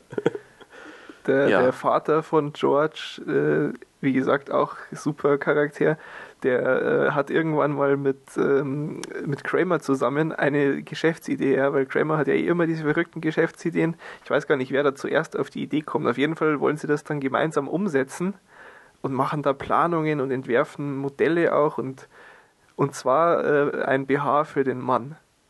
Und sie gehen da auch wirklich dann zu einem BH-Hersteller und, und zeigen das Produkt und so. Das ist ganz ausgefuchst alles. Und ist es dann so, ich bin mir nicht mehr ganz sicher, ist es so, dass sie sich dann nur deshalb zerstreiten und das nichts wird, weil sie sich nicht auf den Namen einigen können? Also es gibt halt eben diesen Gag, dass sie beide eine andere Idee für den Namen haben. Der eine meint äh, Brazier und der andere der Bro oder so. Ich, ich weiß es gar nicht mehr. Das ja, das, das ist auf jeden Fall irgendwie so ein Punkt, worüber sie streiten. Und da streiten sie halt. Aber das ist eben mit, mit Frank, also mit Georges Vater, irgendwas zu machen, ist glaube ich auch. Ist sehr schwierig, ja. Es ist dann auch äh. so, dass es gerade eine Phase ist, wo die Eltern von George ähm, entweder Schwierigkeiten haben oder sind sie auch mal ganz getrennt. Ja, ah, ich muss jetzt wieder gucken. Sind mal eine Zeit lang getrennt. Und äh, also. dann sind sie eben äh, gerade bei George zu Hause ähm, der, der Kramer und der Frank und probieren gerade nochmal das neueste Modell, ob alles passt und so. Und dann kommt halt gerade die, die Mutter von George auch und dann kommt sie zur Tür rein und Kramer zieht gerade dem Vater von George ein BH an. Ganz großartig. Und seine Mutter, wie man das eben ja gewohnt ist, steht da und, und kreischt mit dieser, weiß nicht, jammernden irgendwie Stimme. Also, ja. ähm, ja, herrlich der Bro. Gut. Ähm, in einer Folge macht George alles so, wie er es eigentlich sonst nicht machen würde. Also der Instinkt würde sagen, was ich handelt so und so und er ja, sprich, sprich nicht die schöne Frau an, das klappt sowieso nicht. Genau, und, und, und er, er denkt hin. sich, Und er geht halt hin zu einer Frau und, und sagt nicht, hey, ich bin hier Art Wendeley und bin Architekt, wie er sonst machen würde. also eben eine Lüge auftischen, um gut anzukommen, sondern Hallo, geht hin und sagt, George. arbeitslos und wohne bei meinen Eltern. und, und überraschenderweise haut das alles extrem ja. gut hin. Klappt wunderbar. der Blick allein, wie, wie dann die, die Dame, ich weiß gar nicht, was sagt die dann zu ihm? Irgendwas Nettes halt. Und dreht Ja. er sich so um, guckt eben zu den anderen an den Tisch zurück, wo er gerade herkam aus dem Café, da war das auch. Und der Blick, wie er dann guckt, das ist, allein das ist schon wieder zum Todlachen. Das, das klappt dann, das macht er die ganze Folge lang, ne? Ja, ja. Und, Mhm. und ähm, so ergattert er, glaube ich, auch den Job nachher. Ja, ja, genau, das ist auch Ähm. da, wo er den Job kriegt. Das ist zum, zum Totlachen. Äh, Was auch ganz klasse ist, irgendwann sind mal, ich weiß gar nicht mehr wer genau, so Jerry und Elaine und George vielleicht, äh, zum, zum Essen eingeladen und dann, was passiert denn mit diesem Brot? Irgendwas passiert Das, mit das dem Brot. Brot wurde, wurde nicht, also es, es, die haben ein Brot mitgebracht, was äh, so als, als ja, Geschenk, Ach weiß ja, also, und dann so war es als, als Mitbringsel halt. Und dann war es doof So. und dann nehmen sie es wieder mit. Ja, nee, und, und das, das Brot wurde, was ich in der Küche vergessen, wurde nicht serviert. Und ähm, dann haben George Eltern einfach das Brot wieder mitgenommen. Von wegen, wurde ja nicht gegessen. War zwar ein Geschenk, aber wir packen es ein und nehmen es wieder mit. und das, Das äh, wird natürlich entdeckt. raus, ja. Also die äh, Eltern von äh, Georges Freundin, die eben ja nun auf einmal dieses Brot vermissen, weil das war ja beim Essen vorher noch da. Äh, ja, und nun wird eben versucht, dieses Brot irgendwie wieder in das Haus zu schmuggeln. Und äh, ja, dann stehen sie da vorm Fenster und, und Jerry so bringt dieses Stock Brot. und dann, wer, wer schmeißt es hoch? Schmeißt Jerry oder? ja, ich, ich glaube, Jerry Dann schmeißt das schmeißen Brot sie da dauernd das Brot so an der Wand vom Haus entlang in der Hoffnung, dass es oben am Fenster wieder auffängt, damit sie es wieder zurück in die Küche legen können. Aber das ist eben Herrlich. sowas, ist eine Handlung für eine ganze Folge. Also ja, ja, also klar, da geht's dann ja auch, kommt ja noch vor, wie er das Brot sich, äh, er muss ja dann neues Brot kaufen, weil ir Ja. irgendwas passiert dann mit dem, dass sie wieder mitgenommen und das ist dann das Letzte in dieser Bäckerei und dann muss er irgendwie eine alte Dame aus der Bahn schubsen, damit das Brot die dann aber kriegt. auch wieder irgendwann auftaucht Ja, und so. ja, ja, alles. ganz viel später kommt dann die, die alte Dame nochmal und ach, zum ja. Kaputtlachen. Schlimm. Ich habe gestern schon Henning geschimpft, ey, das, das können wir nicht machen, weil sonst fange ich heute abends an, nochmal Seinfeld zu schauen. Das ist echt übel. Bei mir ist jetzt ja doch schon so eineinhalb Jahre her. Ich habe es nur einmal komplett geguckt auch. Ähm, Ich habe es auch ganz lang irgendwie keinen Zugang zu gehabt und, und dann durch eine glückliche Wendung einfach mal angefangen und irgendwie dann innerhalb von 20 Tagen oder sowas alle 180 Folgen weggeschaut, wie ich das halt so mache. Wie man das so macht, ja. Also ich habe jetzt eben gerade vor ein paar Wochen wieder von vorne angefangen und ich glaube, ich bin jetzt bei Folge 15 der neunten Staffel, also fast fertig wieder. Ah, Wahnsinnig. Ja, genau, können War wir ja vielleicht auch mal kurz sagen. Ne? Es gibt neun Staffeln. Genau, Ähm, neun Staffeln, insgesamt irgendwie 180 Folgen. Sind ja. 20 Minuten auch, ne? ja, äh, 21 Minuten, 22 Minuten, genau. sowas. Ja. Genau. So, wir haben noch ein paar weitere Ja, Szenen. wir haben noch viele Szenen, natürlich. Das mit der Ähm, bescheuerten Brille, ich weiß ich gar nicht, was du genau Doch, meinst. das, gerade. das ist das, wo äh, Kramer eben im, im, ja, wieder mit seinen Geschäftsideen Okay. da entgange ist und so ein Kino renoviert hat oder renovieren will. Okay. Nee, ich glaube, er hat es renoviert. Egal. Ähm, und Das erinnert mich an die andere Szene, entschuldige. Es gibt, äh, es gibt dann diese, diese Telefon-Hotline in den Staaten, das Moviephone, wo du anrufen kannst, was für Filme in deiner Stadt laufen. Und dann, wie ist es, er kriegt eine neue Nummer oder so und die ist so ähnlich und dann rufen ständig Leute bei ihm an, die denken, sie sind beim Moviephone. genau, und, und anstatt wie jeder normale Mensch reagieren würde und sagt so, ey, du hast dich verwählt, Holt er denkt sich Kramer sich, Fernseh, äh, nicht Fernseh, sondern Kinoprogramme und Ja. gibt den Leuten dann Tipps. Und, und sagt einfach, gut, dann bin ich halt die Kinoauskunft und sitze den ganzen Tag in der Wohnung und ja, gibt den Leuten halt irgendwelche Der, der kommt doch dann auch echt. irgendwann zu Jerry rüber und meint so, oh mein Gott, irgendwie ist es ganz furchtbar und es, er kann nicht mehr schlafen und er weiß nicht, was er machen soll, wie er das wieder loswerden soll, aber er kann ja die Leute nicht im Stich lassen. Es ist unglaublich. Die brauchen ihn und Ja. ja. Und, ja. Nein, aber ähm, So, zurück zur bescheuerten Brille. ähm, diese, diese Brille, das, es ist irgendwie so eine riesige Brille, die äh, so die Augen so vergrößert und es sieht jedenfalls ganz merkwürdig aus. Und das ist Ach, eigentlich ja, auch ja, der, ein total bescheuerter Gag, aber ähm, Jerry läuft halt eine ganze Folge oder fast eine ganze Folge mit so einer Brille rum, weil er die äh, in, in diesem, ja, was ich vorhin meinte, diesem Kino irgendwie aus so einer Fundkiste genommen hat, weil er die für irgendeine Ausrede brauchte, von wegen, nee, er kann da gar nicht hin, weil er, er sieht ja so schlecht. Oder äh, ich, ich weiß den genauen Zusammenhang nicht mehr, aber eben auch so wieder irgendeine Lüge.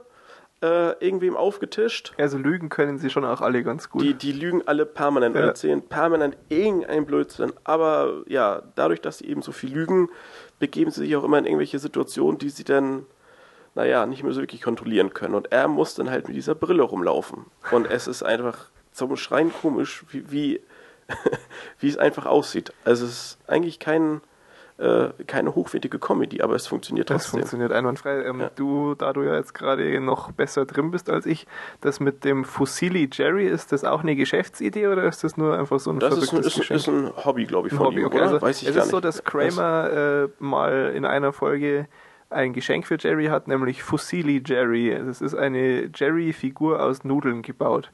Aus Das auch Fusilli-Nudeln, mit ja. äh, ein paar anderen. Und es sind Fusilli, äh, weil er ist ja silly. Also Kramer ist auch ein, ein Genie. Und äh, diese, diese Nudelfigur, so weiß ich nicht, äh, handgroß ungefähr, ähm, die steht dann so in der Wohnung und das ist dann eh äh, genau, glaube ich, bei diesem Konflikt, wo Kramer und Frank, also Georges, äh, Georges Vater, streiten um, um diesen Bro. Ähm, da Ja. sind sie dann auch im Apartment eben, da kommt Frank ins Apartment und dann streiten sie und, und schubsen sich irgendwie auch und dann fällt äh, Frank nach hinten auf diese Statue und trifft halt gut. Ähm, das äh, führe ich jetzt nicht näher aus. Sie müssen auf jeden Fall, das reicht eigentlich, damit man es eindeutig versteht, Sie müssen danach zum Proktologen. Und das war am Anfang von der Folge so, da, das ist eben auch einer so dieser tollen Gags, ähm, das so am Anfang in der ersten Szene wird der vorbereitet und die letzte Szene ist dann der Abschluss dafür. Da geht es darum, dass ähm, Kramer kriegt neue Nummernschilder, aber ihm werden die falschen Nummernschilder gegeben. Er hat dann ein Nummernschild drauf, steht The Ass Man. Und äh, ist, ist allein schon ganz absurd, auch weil er dann in der Folge rumfährt und Georges Mutter irgendwo hinkutschiert und dann hupen immer alle und schreien, hey, Man ist hier. Und dann fühlt sich Georges Mutter immer geschmeichelt, weil, die, weil sie denkt, die Leute hupen wegen ihr. Ist, und äh, würden irgendwie Komplimente über ihren Arsch und so. Also das ist herrlich. Und dann sind sie da am Schluss von der Folge bei dem Proktologen und dann guckt Kramer so im Wartezimmer ein bisschen auf die Fotos und auf einmal sieht er ein Foto, wo dieser Proktologe auf seiner Yacht steht und da steht auch The Ass-Man.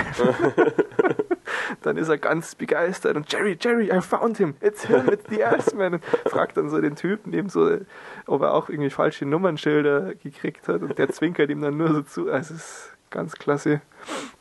Ah ja, und äh, womit du mich schon die ganze Woche nervst, jetzt hier deine Boah, nächste.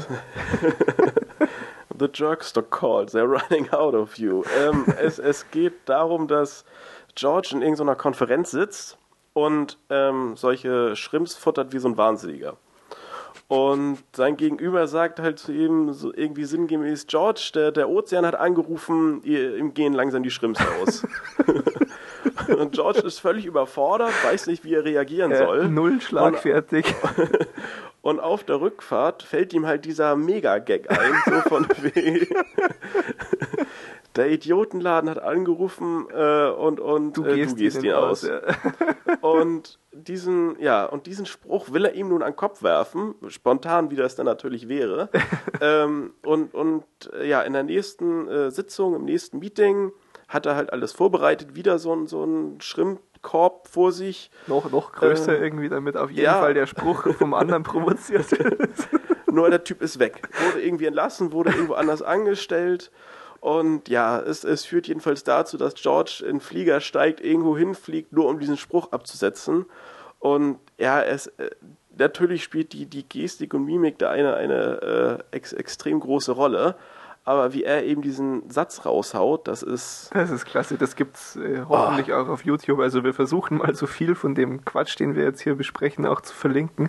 Und das Kranke ist eben, es, es gibt davon T-Shirts und ich weiß nicht.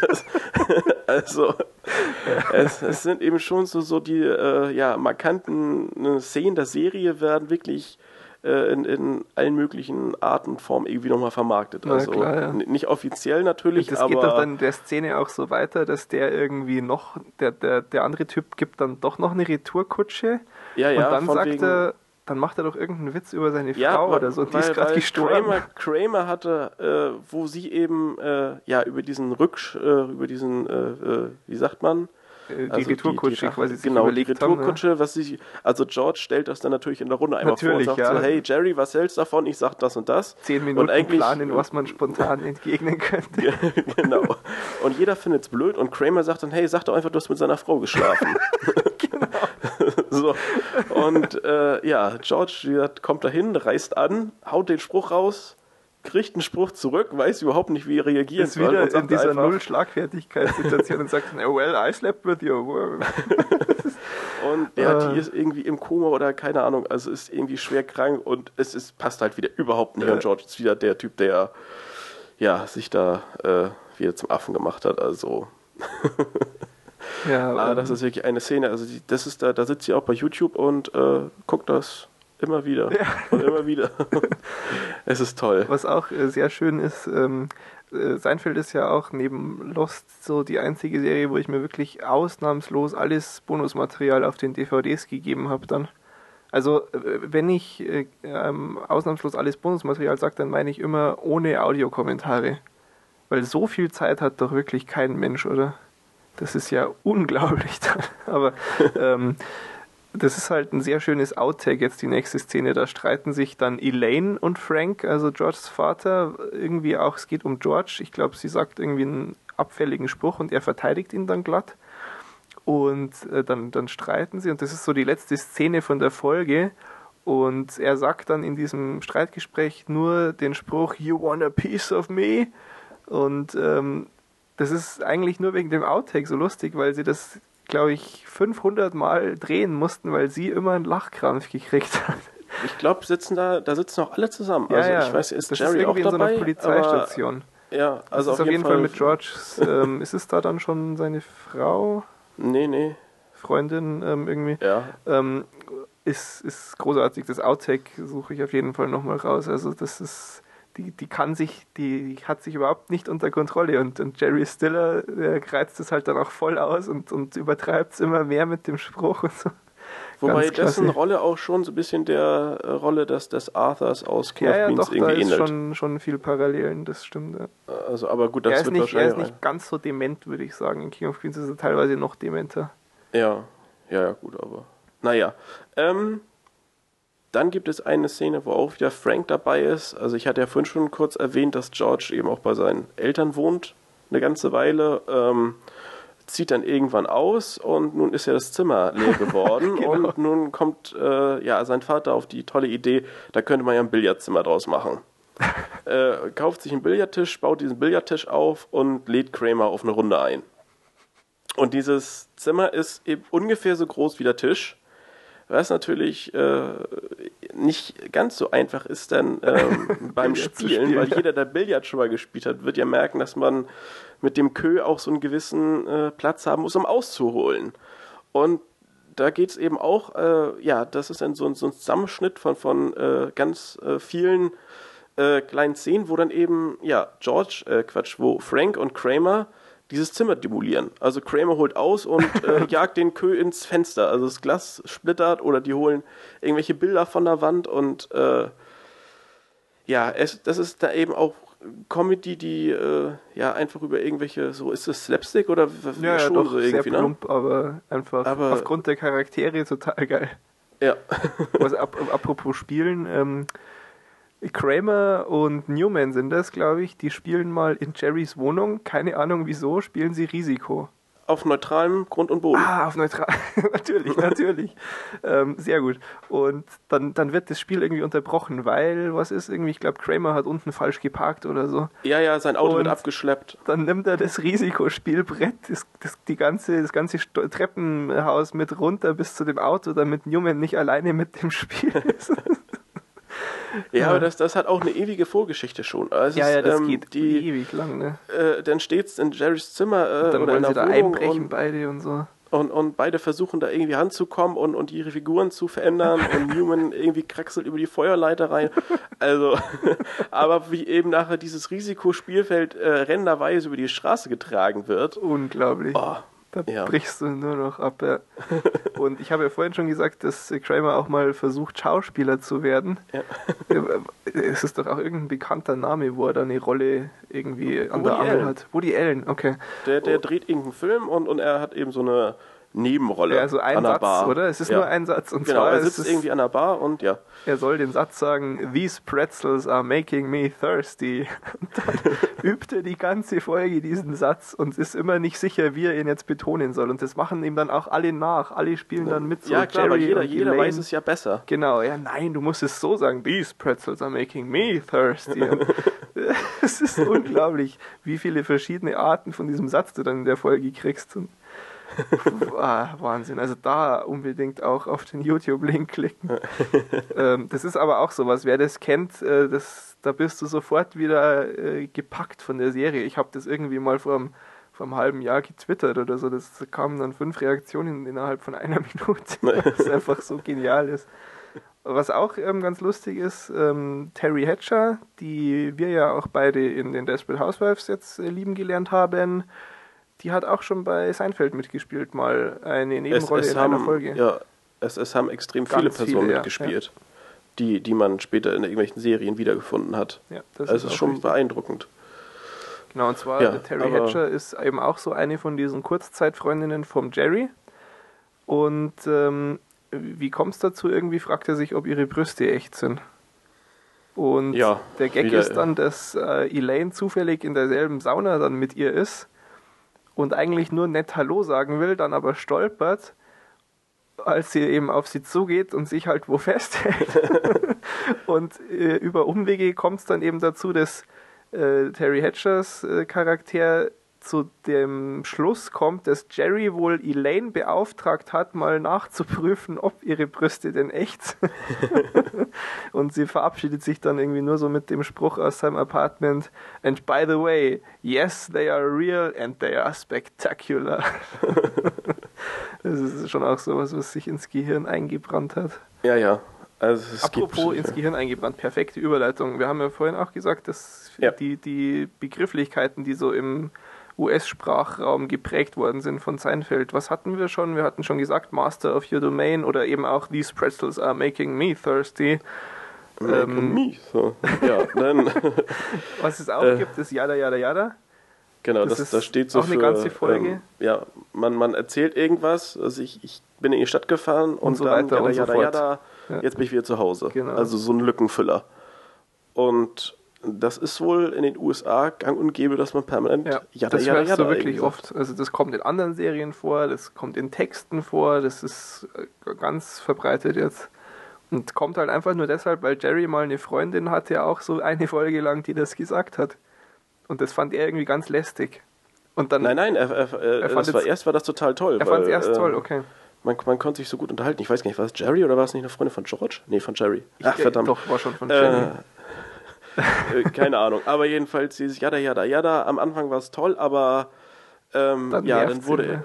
Weil, weil es fällt halt schon viel Inhalt weg, wenn man Ja, ja, alles Wichtige mit Jada, Jada ja, er, genau, er findet es erst so clever und merkt aber dann, dass die das halt so exzessiv macht, dass er überhaupt nichts mehr mitkriegt, was sie ihm eigentlich erzählen will. genau. Ah, klasse. Ähm, ah ja, Elaine, äh, was darfst du erzählen mit den Schwämmen? ähm, ja, E- Elaine hat äh, ja, benutzt ein, ein gewisses äh, Verhütungsmittel, und zwar irgendwelche Schwämmchen. Ähm, und diese Schwämmchen werden irgendwann nicht mehr verkauft. So. Und das ist für sie natürlich eine Riesenkatastrophe, weil das ist das Einzige, was sie irgendwie nutzen möchte. Ja. Und nun geht sie auf Jagd und klappert zig Läden an, äh, ab äh, und, und will eben diese ja, Schwämmchen irgendwo noch kaufen und sich da irgend so einen Vorrat aufbauen. Und irgendwo findet sie auch welche und kauft dann so, ja, ich hätte 500 gerne Stück fünf, oder so, ne? nein, zehn, na 20, Ach, wie alle. groß ist denn so eine Kiste? So, ach, ich nehme alle. und ja, nun hat sie halt so einen Vorrat und ähm, möchte den aber auch nicht zu schnell abbauen. Und deshalb werden alle, äh, ja, Freunde oder äh, ja, alle potenziellen Liebespartner werden eben geprüft, ob sie äh, Sponge- Schwämmchen wie sind, würden, ja, schwämmchenwürdig also sind. Also Äh, das ist eben auch ein Gag, der, der das immer wird wieder halt dann so vorkommt. ganz, äh, das ist einfach so ein ganz stinknormales Wort für sie. Ja? Das sagt sie so im Gespräch auch mit Jerry, äh, wenn Also sie über einen neuen Typen Typen kennengelernt und der ist schwämmchenwürdig. Genau. Also so im, im Sinne von total netter Typ. Aber ja. Äh, Und auch der Begriff ist eben so im, im normalen Sprachgebrauch angekommen. Äh, was haben wir noch? Ja, natürlich äh, der, der großartige Satz, not that there's anything wrong with that. ich weiß aber gar nicht mehr, in welchem Kontext das doch, war. doch, doch, Ja? ähm, das, das, ähm, weil George und Jerry für schwul gehalten werden. Ah, ja, genau. Ach, und dann sind sie natürlich äh, irgendwie äh, ni- nicht begeistert davon und, Nein, nein. und wundern sich. Und, aber es ist natürlich nichts verkehrt damit. Also selbst wenn es so wäre, wäre jetzt nicht schlimm. Aber was soll denn der Scheiß? ja, ja, genau. Not that there's anything wrong with that. Klasse. Oder äh, eine Folge gibt es dann, oder ich komm, das wird bestimmt auch öfters benutzt dann, ähm, wo jemand ein Geschenk weiter verschenkt. Ja. Und das ist dann ein Regifter. Und, äh, auch, ja, das auch irgend, ich weiß gar nicht, was es war, aber irgendwas wurde da halt durchgereicht glaub, und irgend so ein Stift oder so. Ja. Ähm, das ist auch so eins. Oder ein Close Talker. Wenn so jemand ganz nah äh, zu dir sich hinbeugt beim Sprechen immer, das gibt dann auch so eine Folge, wo sie das alle ganz schrecklich nervtötend finden, weil irgendwie ein Typ das immer so extrem macht. Der Close Der sagt Talker. Hallo und steht eben 10 cm ja, genau. vor dir. Also, du spürst so den Atem, nachdem er Hallo gesagt hat, auf deiner Backe irgendwie ganz uncool. Fantastisch. Ähm, gut, also falls irgendjemand echt noch nicht Seinfeld geguckt hat, unbedingt nachholen. Äh, Wer es schon kennt, hat hoffentlich nochmal mit uns über diesen ganzen Quatsch lachen können jetzt. Und ich bleib ganz stark. Ich kann echt nicht heute anfangen, aber vielleicht nächste Woche. nur mal kurz, äh, bisschen, ja schnell. bisschen Trivia haben wir noch. Äh, Es war ja auch natürlich in den Staaten unglaublich erfolgreich. Das ist also Es ja, ist dann schon. zum, zum Ende hin, also in der neunten Staffel, ja dann leider äh, ausgewiesen. Es gibt, um das hier auch nochmal klar zu machen, es gibt keine Qualitätsschwankungen in dieser Serie. Die ist Nein, also konstant genial. Also, es Also ich, ich kenne auch keine andere Serie, die in, in der Form wirklich so konstant gut ist. Nee, also King of Queens würde ich äh, in der Kategorie auf dem zweiten Platz einordnen. Ja, aber ich fand auch da, Da gab's Schwächen. ging so ab 8. 9. Staffel. Ja, Äh, ist, war jetzt nicht ganz schlecht, nee, nee, aber es ist im, auf im jeden Vergleich Fall nach Seinfeld. Aber Ja. ähm, ja, dann kam halt How I Met Your Mother, wo einfach schon wirklich das, dieses Loch in der vierten Staffel zu extrem war. Also How I Met Your Mother war wirklich lange Zeit äh, auf demselben Kurs wie Seinfeld, so von wegen Ja. konstant gleich genial, aber haben haben es nicht gepackt. Ähm, was hast Aber du finde ich eben auch, auch gut, also weil äh, bei Seinfeld ist es eben so, dass ähm, ja, Jerry hat ein Angebot bekommen wohl von NBC Mhm. für ja, eine zehnte Staffel, eine elfte Staffel, ich, ich weiß nicht, äh, in, in welchem Rahmen da verhandelt wurde, aber ähm, ihm wurden dann irgendwie 5 Millionen Dollar pro Folge geboten. Das muss man glaub, sich mal vorstellen. Fünf Echt, ja, aber ich Millionen glaube, bei, bei. Friends gab es auch 10, glaube ich, pro Ja, ja, Folge, ja. oder? Letzte Staffel dann, glaube ich. Ähm, aber jedenfalls schon Völlig viel krank. Geld und, und äh, ja, alles für, für normale Menschen nicht mehr so ganz nachvollziehbar. Äh, aber ist auch verständlich, dass man ihn eigentlich dazu motivieren wollte, unbedingt noch eine zehnte Staffel zu äh, produzieren. Denn das ja, Finale, was dann so gesendet wurde, äh, also eben Ende neunte Staffel, hatte 1,8, nein, hatte, Moment, 108 Ja. Millionen Zuschauer. Also äh, 108 Millionen Zuschauer sind so viele wie äh, in den ersten 21 Wochen ähm, Titanic Besucher hatte, als es gerade neu im Kino war. Und die. Werbeeinnahmen der Folge waren höher als die des Super Bowls. Wahnsinn. Und ich glaube, Super Bowl ist, ist extrem. schon eine, eine Institution, Ja, ja. die äh, so eigentlich von nichts irgendwie. ge- Ja. Wahnsinn. ja. Ähm, ja, dann, ich habe einfach mal so ein paar Dinge rausgesucht, die ich halbwegs unterhaltsam fand. Zum Okay. Beispiel ist es so, dass, dass George immer in Klamotten gesteckt wurde, die äh, ja konsequent eine Nummer zu klein gekauft wurden, damit er halt möglichst uncool aussieht.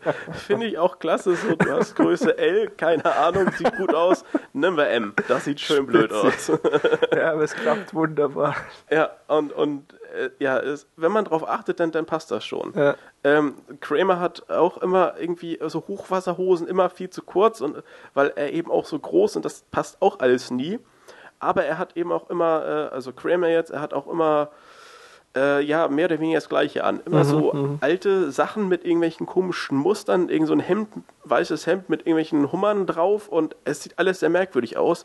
Aber eben diesen Stil wollte man auch ganz bewusst konsequent durchziehen und hat äh, wohl immer einen riesen Vorrat von den jeweiligen Klamotten gekauft, weil eben durch diese, äh, wie wird's genannt? Äh, Ja, Slapstick-mäßige Sachen. ja, also halt durch diese äh, ja, Comedy mit, mit Hinfallen und sonst wie kann halt was kaputt gehen.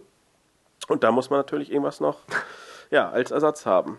Aber finde ich auch äh, grandios, wie, wie man sich da Gedanken drüber macht. So von wegen, dass das blöde bunte Hemd, was eigentlich ja so gar nicht auffällt, oder was irgendwie nicht sonderlich spektakulär ist. Aber Ja, es es führt eben halt so unterbewusst schon Ja. so dazu, dass das Kramer sieht halt immer aus wie Kramer. Ja, genau. Hat auch, glaube ich, immer die gleiche Jacke an und so. Und äh, ja, ähm, dann noch ein Punkt, hatten wir, glaube ich, vorhin Haben schon kurz kurz angerissen. genau, genau. äh, Jerry ist die einzige Person oder der einzige Charakter, der in jeder Folge auftaucht. Taucht. Äh, Elaine kommt in zwei Folgen nicht vor, Kramer in einer, nee, Kramer auch in zwei und George auch in einer nicht. Äh, also im Prinzip ist es so, dass, Das sind naja, wirklich ich meine, von, von, von 180 Folgen Ja. äh, wenn dann zwei Leute einmal bei zwei Folgen dabei sind und eben George bei einer, nicht- äh, fällt nicht ins Gewicht. Nee, also es ist nicht. eben schon so, dass, dass die Leute eigentlich permanent zusammenspielen. Äh, und was ich auch absolut grandios fand, weil äh, ja, Kramer ist halt, also einfach, naja, ist halt Kramer. und äh, der, der wurde eben immer berühmter und immer populärer. Und ähm, ja, das wurde eben im Studio gedreht mit, mit Live-Publikum. Und ähm, ja, so nach und nach äh, wurde der Applaus immer äh, ja, größer oder immer, immer wilder irgendwie.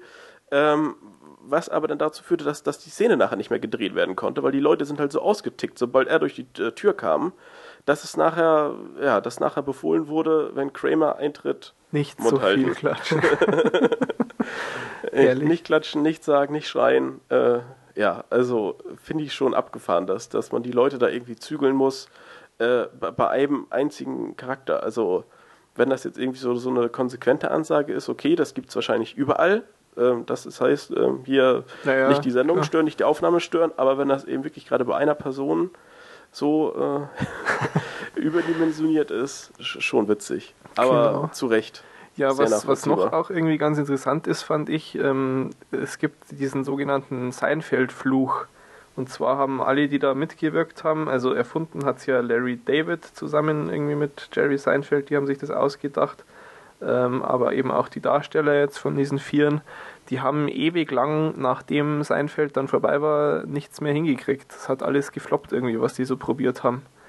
Und Ja. äh, wir hatten ja in Folge 6 hat Basti Curb Your Enthusiasm vorgestellt, was eben das Projekt von Larry David dann danach war, was im Grunde derselbe Ansatz ist, bloß eben diesmal mit Larry David und nicht mit Jerry Seinfeld. Ähm, das äh, hat dann geklappt und äh, auch kurz davor, glaube ich, ich bin mir jetzt aber zeitlich nicht ganz sicher, hat eben die Darstellerin von Elaine, ähm, die Julia Louis-Dreyfus, ähm, eine neue Comedy auch angefangen, die nennt sich The New Adventures of Old Christine und die läuft jetzt auch schon seit fünf Staffeln, also jetzt haben sie es irgendwie geschafft. Ähm, es sind beides auch Sachen, die ich natürlich irgendwann mir mal angucken muss, weil Seinfeld einfach so unglaublich viel äh, Genialitätsbonuspunkte an diese Leute verteilt, die da mitwirken. Und Das eben ist- wie bei äh, Curb Your Enthusiasm ist es ja auch so, dass es so eine Reunion Genau, da irgendwie gibt. Also da finden sie alle nochmal zusammen. Genau, genau. Ähm, Ähm, George ist zum Beispiel bei einer Folge Monk nochmal zu sehen. Mhm. Also natürlich nicht als George, sondern Ja, einfach als, äh, Jemand? als andere Person. Äh, ich weiß den Namen des Schauspielers gar nicht, mein Gott. Grausam. Äh, Jason Hab ich auch Alexander. noch. Meinst du? Stimmt, genau, habe ich auch erst äh, ich, tausendmal in den letzten Tagen gelesen. Ja, ja. Naja, jedenfalls, ähm, ja, ich glaube, Jerry macht jetzt wieder so ein bisschen normal Stand-up. Ähm, Kramer, äh, beziehungsweise Ach, Michael von- Richards, ja, genau, zu der, Michael der hatte Richards. so ein, so, ein, so ein bisschen Probleme. Mhm, das haben wir auch schon mal da- bei Your Enthusiasm, glaube ich, angesprochen. Ne? Genau, weil er da so ein bisschen ausgetickt war Ja. äh, und, und das Publikum ähm, leicht rassistisch beleidigt hatte. Hat sich dann aber auch entschuldigt und alles, naja, ne, versucht irgendwie wieder auszubügeln. Ähm, ich weiß gar nicht, aber jedenfalls so, so richtig äh, für Richtig uns bewusst. Karriere hat, hat keiner mehr Nee, gemacht. nee, nicht ne? mehr. Das stimmt, ja. Genau, ja gut. Ähm, ich würde sagen, äh, lang genug geseinfeldet, oder? Ja, wir, wir können zwar noch weitere 140 könnten Szenen nochmal noch durchgehen, weiter, aber ich, ich glaube auch, das war Das so schon alles Sollte umfangreich jetzt genug. jedem ausreichend Lust auf, auf diese Serie gemacht haben, Muss der sie man gucken. Man ist, muss es ja, gucken, Wer ja. Seinfeld nicht kennt, hat nicht gelebt. Kein, kein Witz. Also das ist, ist so. Genau. Ähm, tja, ähm, Serien also auch vorbei. Eigenfeedback haben wir nix, weil wir Ja. wieder wenig geguckt haben. Ähm, drin, genau, kurz, das hast du ja gesagt, dass wir hier noch kurz sagen könnten, ähm, weil ja gesagt wurde, Metropolis ähm, hätte man äh, irgendwie sich schon mal äh, angucken sollen im Fernsehen. Es ist schon richtig, dass das natürlich ein, ein irgendwie wichtiges Event vielleicht auch so kinogeschichtlich bla bla bla ist. Aber trotzdem bringt es mir natürlich nichts, wenn ich keinen Bock habe und mir den dann zu dem Zeitpunkt angucken muss, wo er läuft. Aber ist natürlich kein Problem. Und da ich das mit Sicherheit wusste, habe ich mir jetzt auch keinen so Stress gemacht und es auch gar nicht aufgenommen oder so. Das wird selbstverständlich in bester Hollywood-Manier jetzt auch alles kommerziell ausgeschlachtet, dass sie da diese restaurierte Fassung haben, wird dann auf Blu-ray und sonst was erscheinen. Und in den Staaten gibt es wohl irgendwie auch schon erste Termine, wann sie den wieder ins Kino bringen. Also da sehe ich keine Gefahr, dass ich das irgendwie verpasse. Das, das wird man schon auch mal Ja. anschauen, ja. Genau. klar. Und ähm, was ja auch äh, schon mal kurz angesprochen worden ist und jetzt wieder äh, einmal aufkam, es, es wird bei den Kommentaren irgendwas passieren. Äh, jetzt dann so im Lauf des März vermutlich, ja, so Editierfunktion irgendwie oder hübsche Bildchen äh, für euch. Das, das ist, bin ich selber nicht so ganz zufrieden mit dem jetzigen Zustand, weil ja, wie, wie jedes Mal gesagt, euer Feedback wirklich genial ist. Ähm, da, da kommt schon was. Aber wie immer noch ein bisschen durchhalten, heißt die Devise. Ja. So, damit aber auch genug Feedback. Haben wir nicht eigentlich diesmal gesagt, wir wollen heute eine kurze Folge machen? Das hatte ich gesagt, aber dann, dann war doch Diesmal Seinfeld ist, dran. ist äh, Henning schuld, ja. Das, äh, Henning hat sein Feld vorbereitet, nicht, nicht ich. Ähm, ich habe natürlich auch wieder einen Filmtipp für euch zum Schluss. Und zwar auch etwas, das ich mir in den Weihnachtsferien jetzt endlich mal angeguckt hatte. So ein Film, den irgendwie jeder kennt, bloß ich nicht. Ähm, The Usual Suspects, also die üblichen Verdächtigen. Ist äh, ein cooler Film, sehr lustig. Äh, ein, eine Randnotiz, äh, die ich genial fand, nachdem ich ihn geguckt habe, ist, dass extrem viel improvisiert wurde. Zum Beispiel gibt es eine Stelle, da schnippt jemand so äh, abschätzig jemandem eine Zigarette entgegen und die ist halt zufällig ins, ins Gesicht, ins Auge gesprungen. Das haben sie aber dann trotzdem drin gelassen, weil das halt gut gepasst hat. Oder es gibt so ein Verhör von ein paar Gangstern. Da ähm, hatte der Benicio del Toro hatte eigentlich die äh, Idee, dass er seinen Charakter schlecht Englisch sprechen lässt oder, oder eine andere Sprache sprechen lässt, so improvisiert. Und äh, da ist dann auch zu hören, dass einer von den Polizisten, die das Verhör leiten, eben so, please speak English sagt. Und das ist auch improvisiert, weil er ihn einfach wirklich nicht verstanden hat. Und dann war der andere ganz angepisst, weil er sich irgendwie beleidigt gefühlt hat. War ganz lustig. Ähm, ist auf jeden Fall sehr sehenswert. Ich bin froh, dass ich ihn endlich geguckt habe. Das Ja. ist also Watch This of the Week für Folge Nummer 21. Und dann sagen wir zum Schluss noch vielen Dank fürs Zuhören. Vielen Dank für die Kommentare. Kommt weiterhin auf die Webseite watch-th.is. Schaut nicht zu viel Schrott. Und wir hören uns nächste Woche wieder. Bis dann. Bis dann. Äh, ich habe noch gar nichts zu trinken hier. Ich hole mir noch schnell was. Das ist keine gute Idee sonst, glaube ich. Okay. Hast du dir den Defendor-Trailer angeguckt? Ja. Und? Sag's mir dann bei der Folge. ist clever. Ja. da. Macht irgendwie Äh. mehr Sinn. gibt von vielen Leuten als ziemlich toll bewertet. Also, wenn man eben. Moment. Na? So. Ähm, die Liste führt regelmäßig irgendwelche Ranglisten an als, als beste TV-Show aller Zeiten Den und Satz so darfst du weiter. auch nochmal machen. Was? Du hast gesagt, die Liste führt. Ja, okay. äh, ähm, wird bei IMBD mit 9,4 von 10 Punkten bewertet. Äh, und ja, also es ist eigentlich hauptsächlich in den USA, glaube ich, Muss ich dich schon. leider nochmal unterbrechen. ähm, was ist ein IMBD? IM Movie, ähm, da, da, So scheiße. ähm, Äh, und wird bei der IMBD, IM, nein, nein, nein, nein. IMDB. IMDB. I, äh, und, äh, und wird bei IMBD IMDb. IMDb, Mann, Alter. Das kommt in die Outtakes, da kommst du mir nicht davon, Junge. Ich will nicht. Also, Und wird bei der IMDb hm? mit äh, 9,4 von 10 Punkten jetzt musst du geführt. nochmal sagen, jetzt ist eine Pause drin. Ah, das war richtig. Es war richtig. Also hat eben auch entsprechend, äh, auch dort ein entsprechend hohes Ranking. Mhm. Hey, jetzt habe ich schon wieder Frosch im Hals, aber ist toll. Ich trinke mal was und dann fangen wir das Ganze nochmal von vorne an. Klingt gut. Ja, gut, Fertig. fertig. GarageBand EMBD. sagt- IMBD. Hei, hei, hei. Ach ja, aber weißt du, was ich lustig finde? Ähm, äh, wegen, wegen, dem, wegen den Schwämmchen, die Kiste voll Schwämmchen, die sie kauft. Ich habe ja hier eine Kiste voll Kondome stehen. Die Story habe ich aber schon erzählt, oder?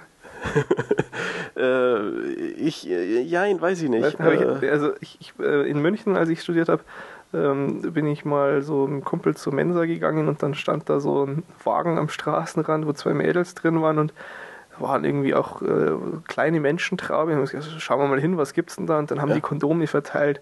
Okay. Und ähm, keine Ahnung, irgendwie neue, ich weiß nicht, neue Marke oder so eingeführt und Werbung halt, ja. Die haben das halt Ja. so als Nebenjob gemacht, dass sie da Kondome verteilen und wollten schnell fertig werden und haben dann äh, irgendwie, ja, hier und den Rucksack kriegst du auch noch ein paar rein, oder? Da gehen doch noch welche rein. Dann habe ich halt einfach nur gesagt, ja, sagt's mal Mädels, bevor ihr jetzt hier mir meine Taschen und meinen Rucksack zumüllt, gibt's mal so eine Kiste mit. Haben sie mir eine Kiste. Klasse. Sind irgendwie 714 Stück drin. Ge Ja, gerippt oder so. Es ist sehr lustig. reicht für die nächsten zwei, drei Jahre. Im, Im Kontext dessen habe ich dann auch rausgefunden, wenn du bei eBay Kondome verkaufst, kannst du als äh, Artikelzustand gebraucht angeben, was ich sehr fragwürdig finde. Da stehen ja manche drauf. Ja, wer weiß. Gut, okay, dann drücken wir mal auf den Knopf. Jetzt haben wir wenigstens noch ein tolles Outtake geschafft. Und Gut. stopp. Stopp.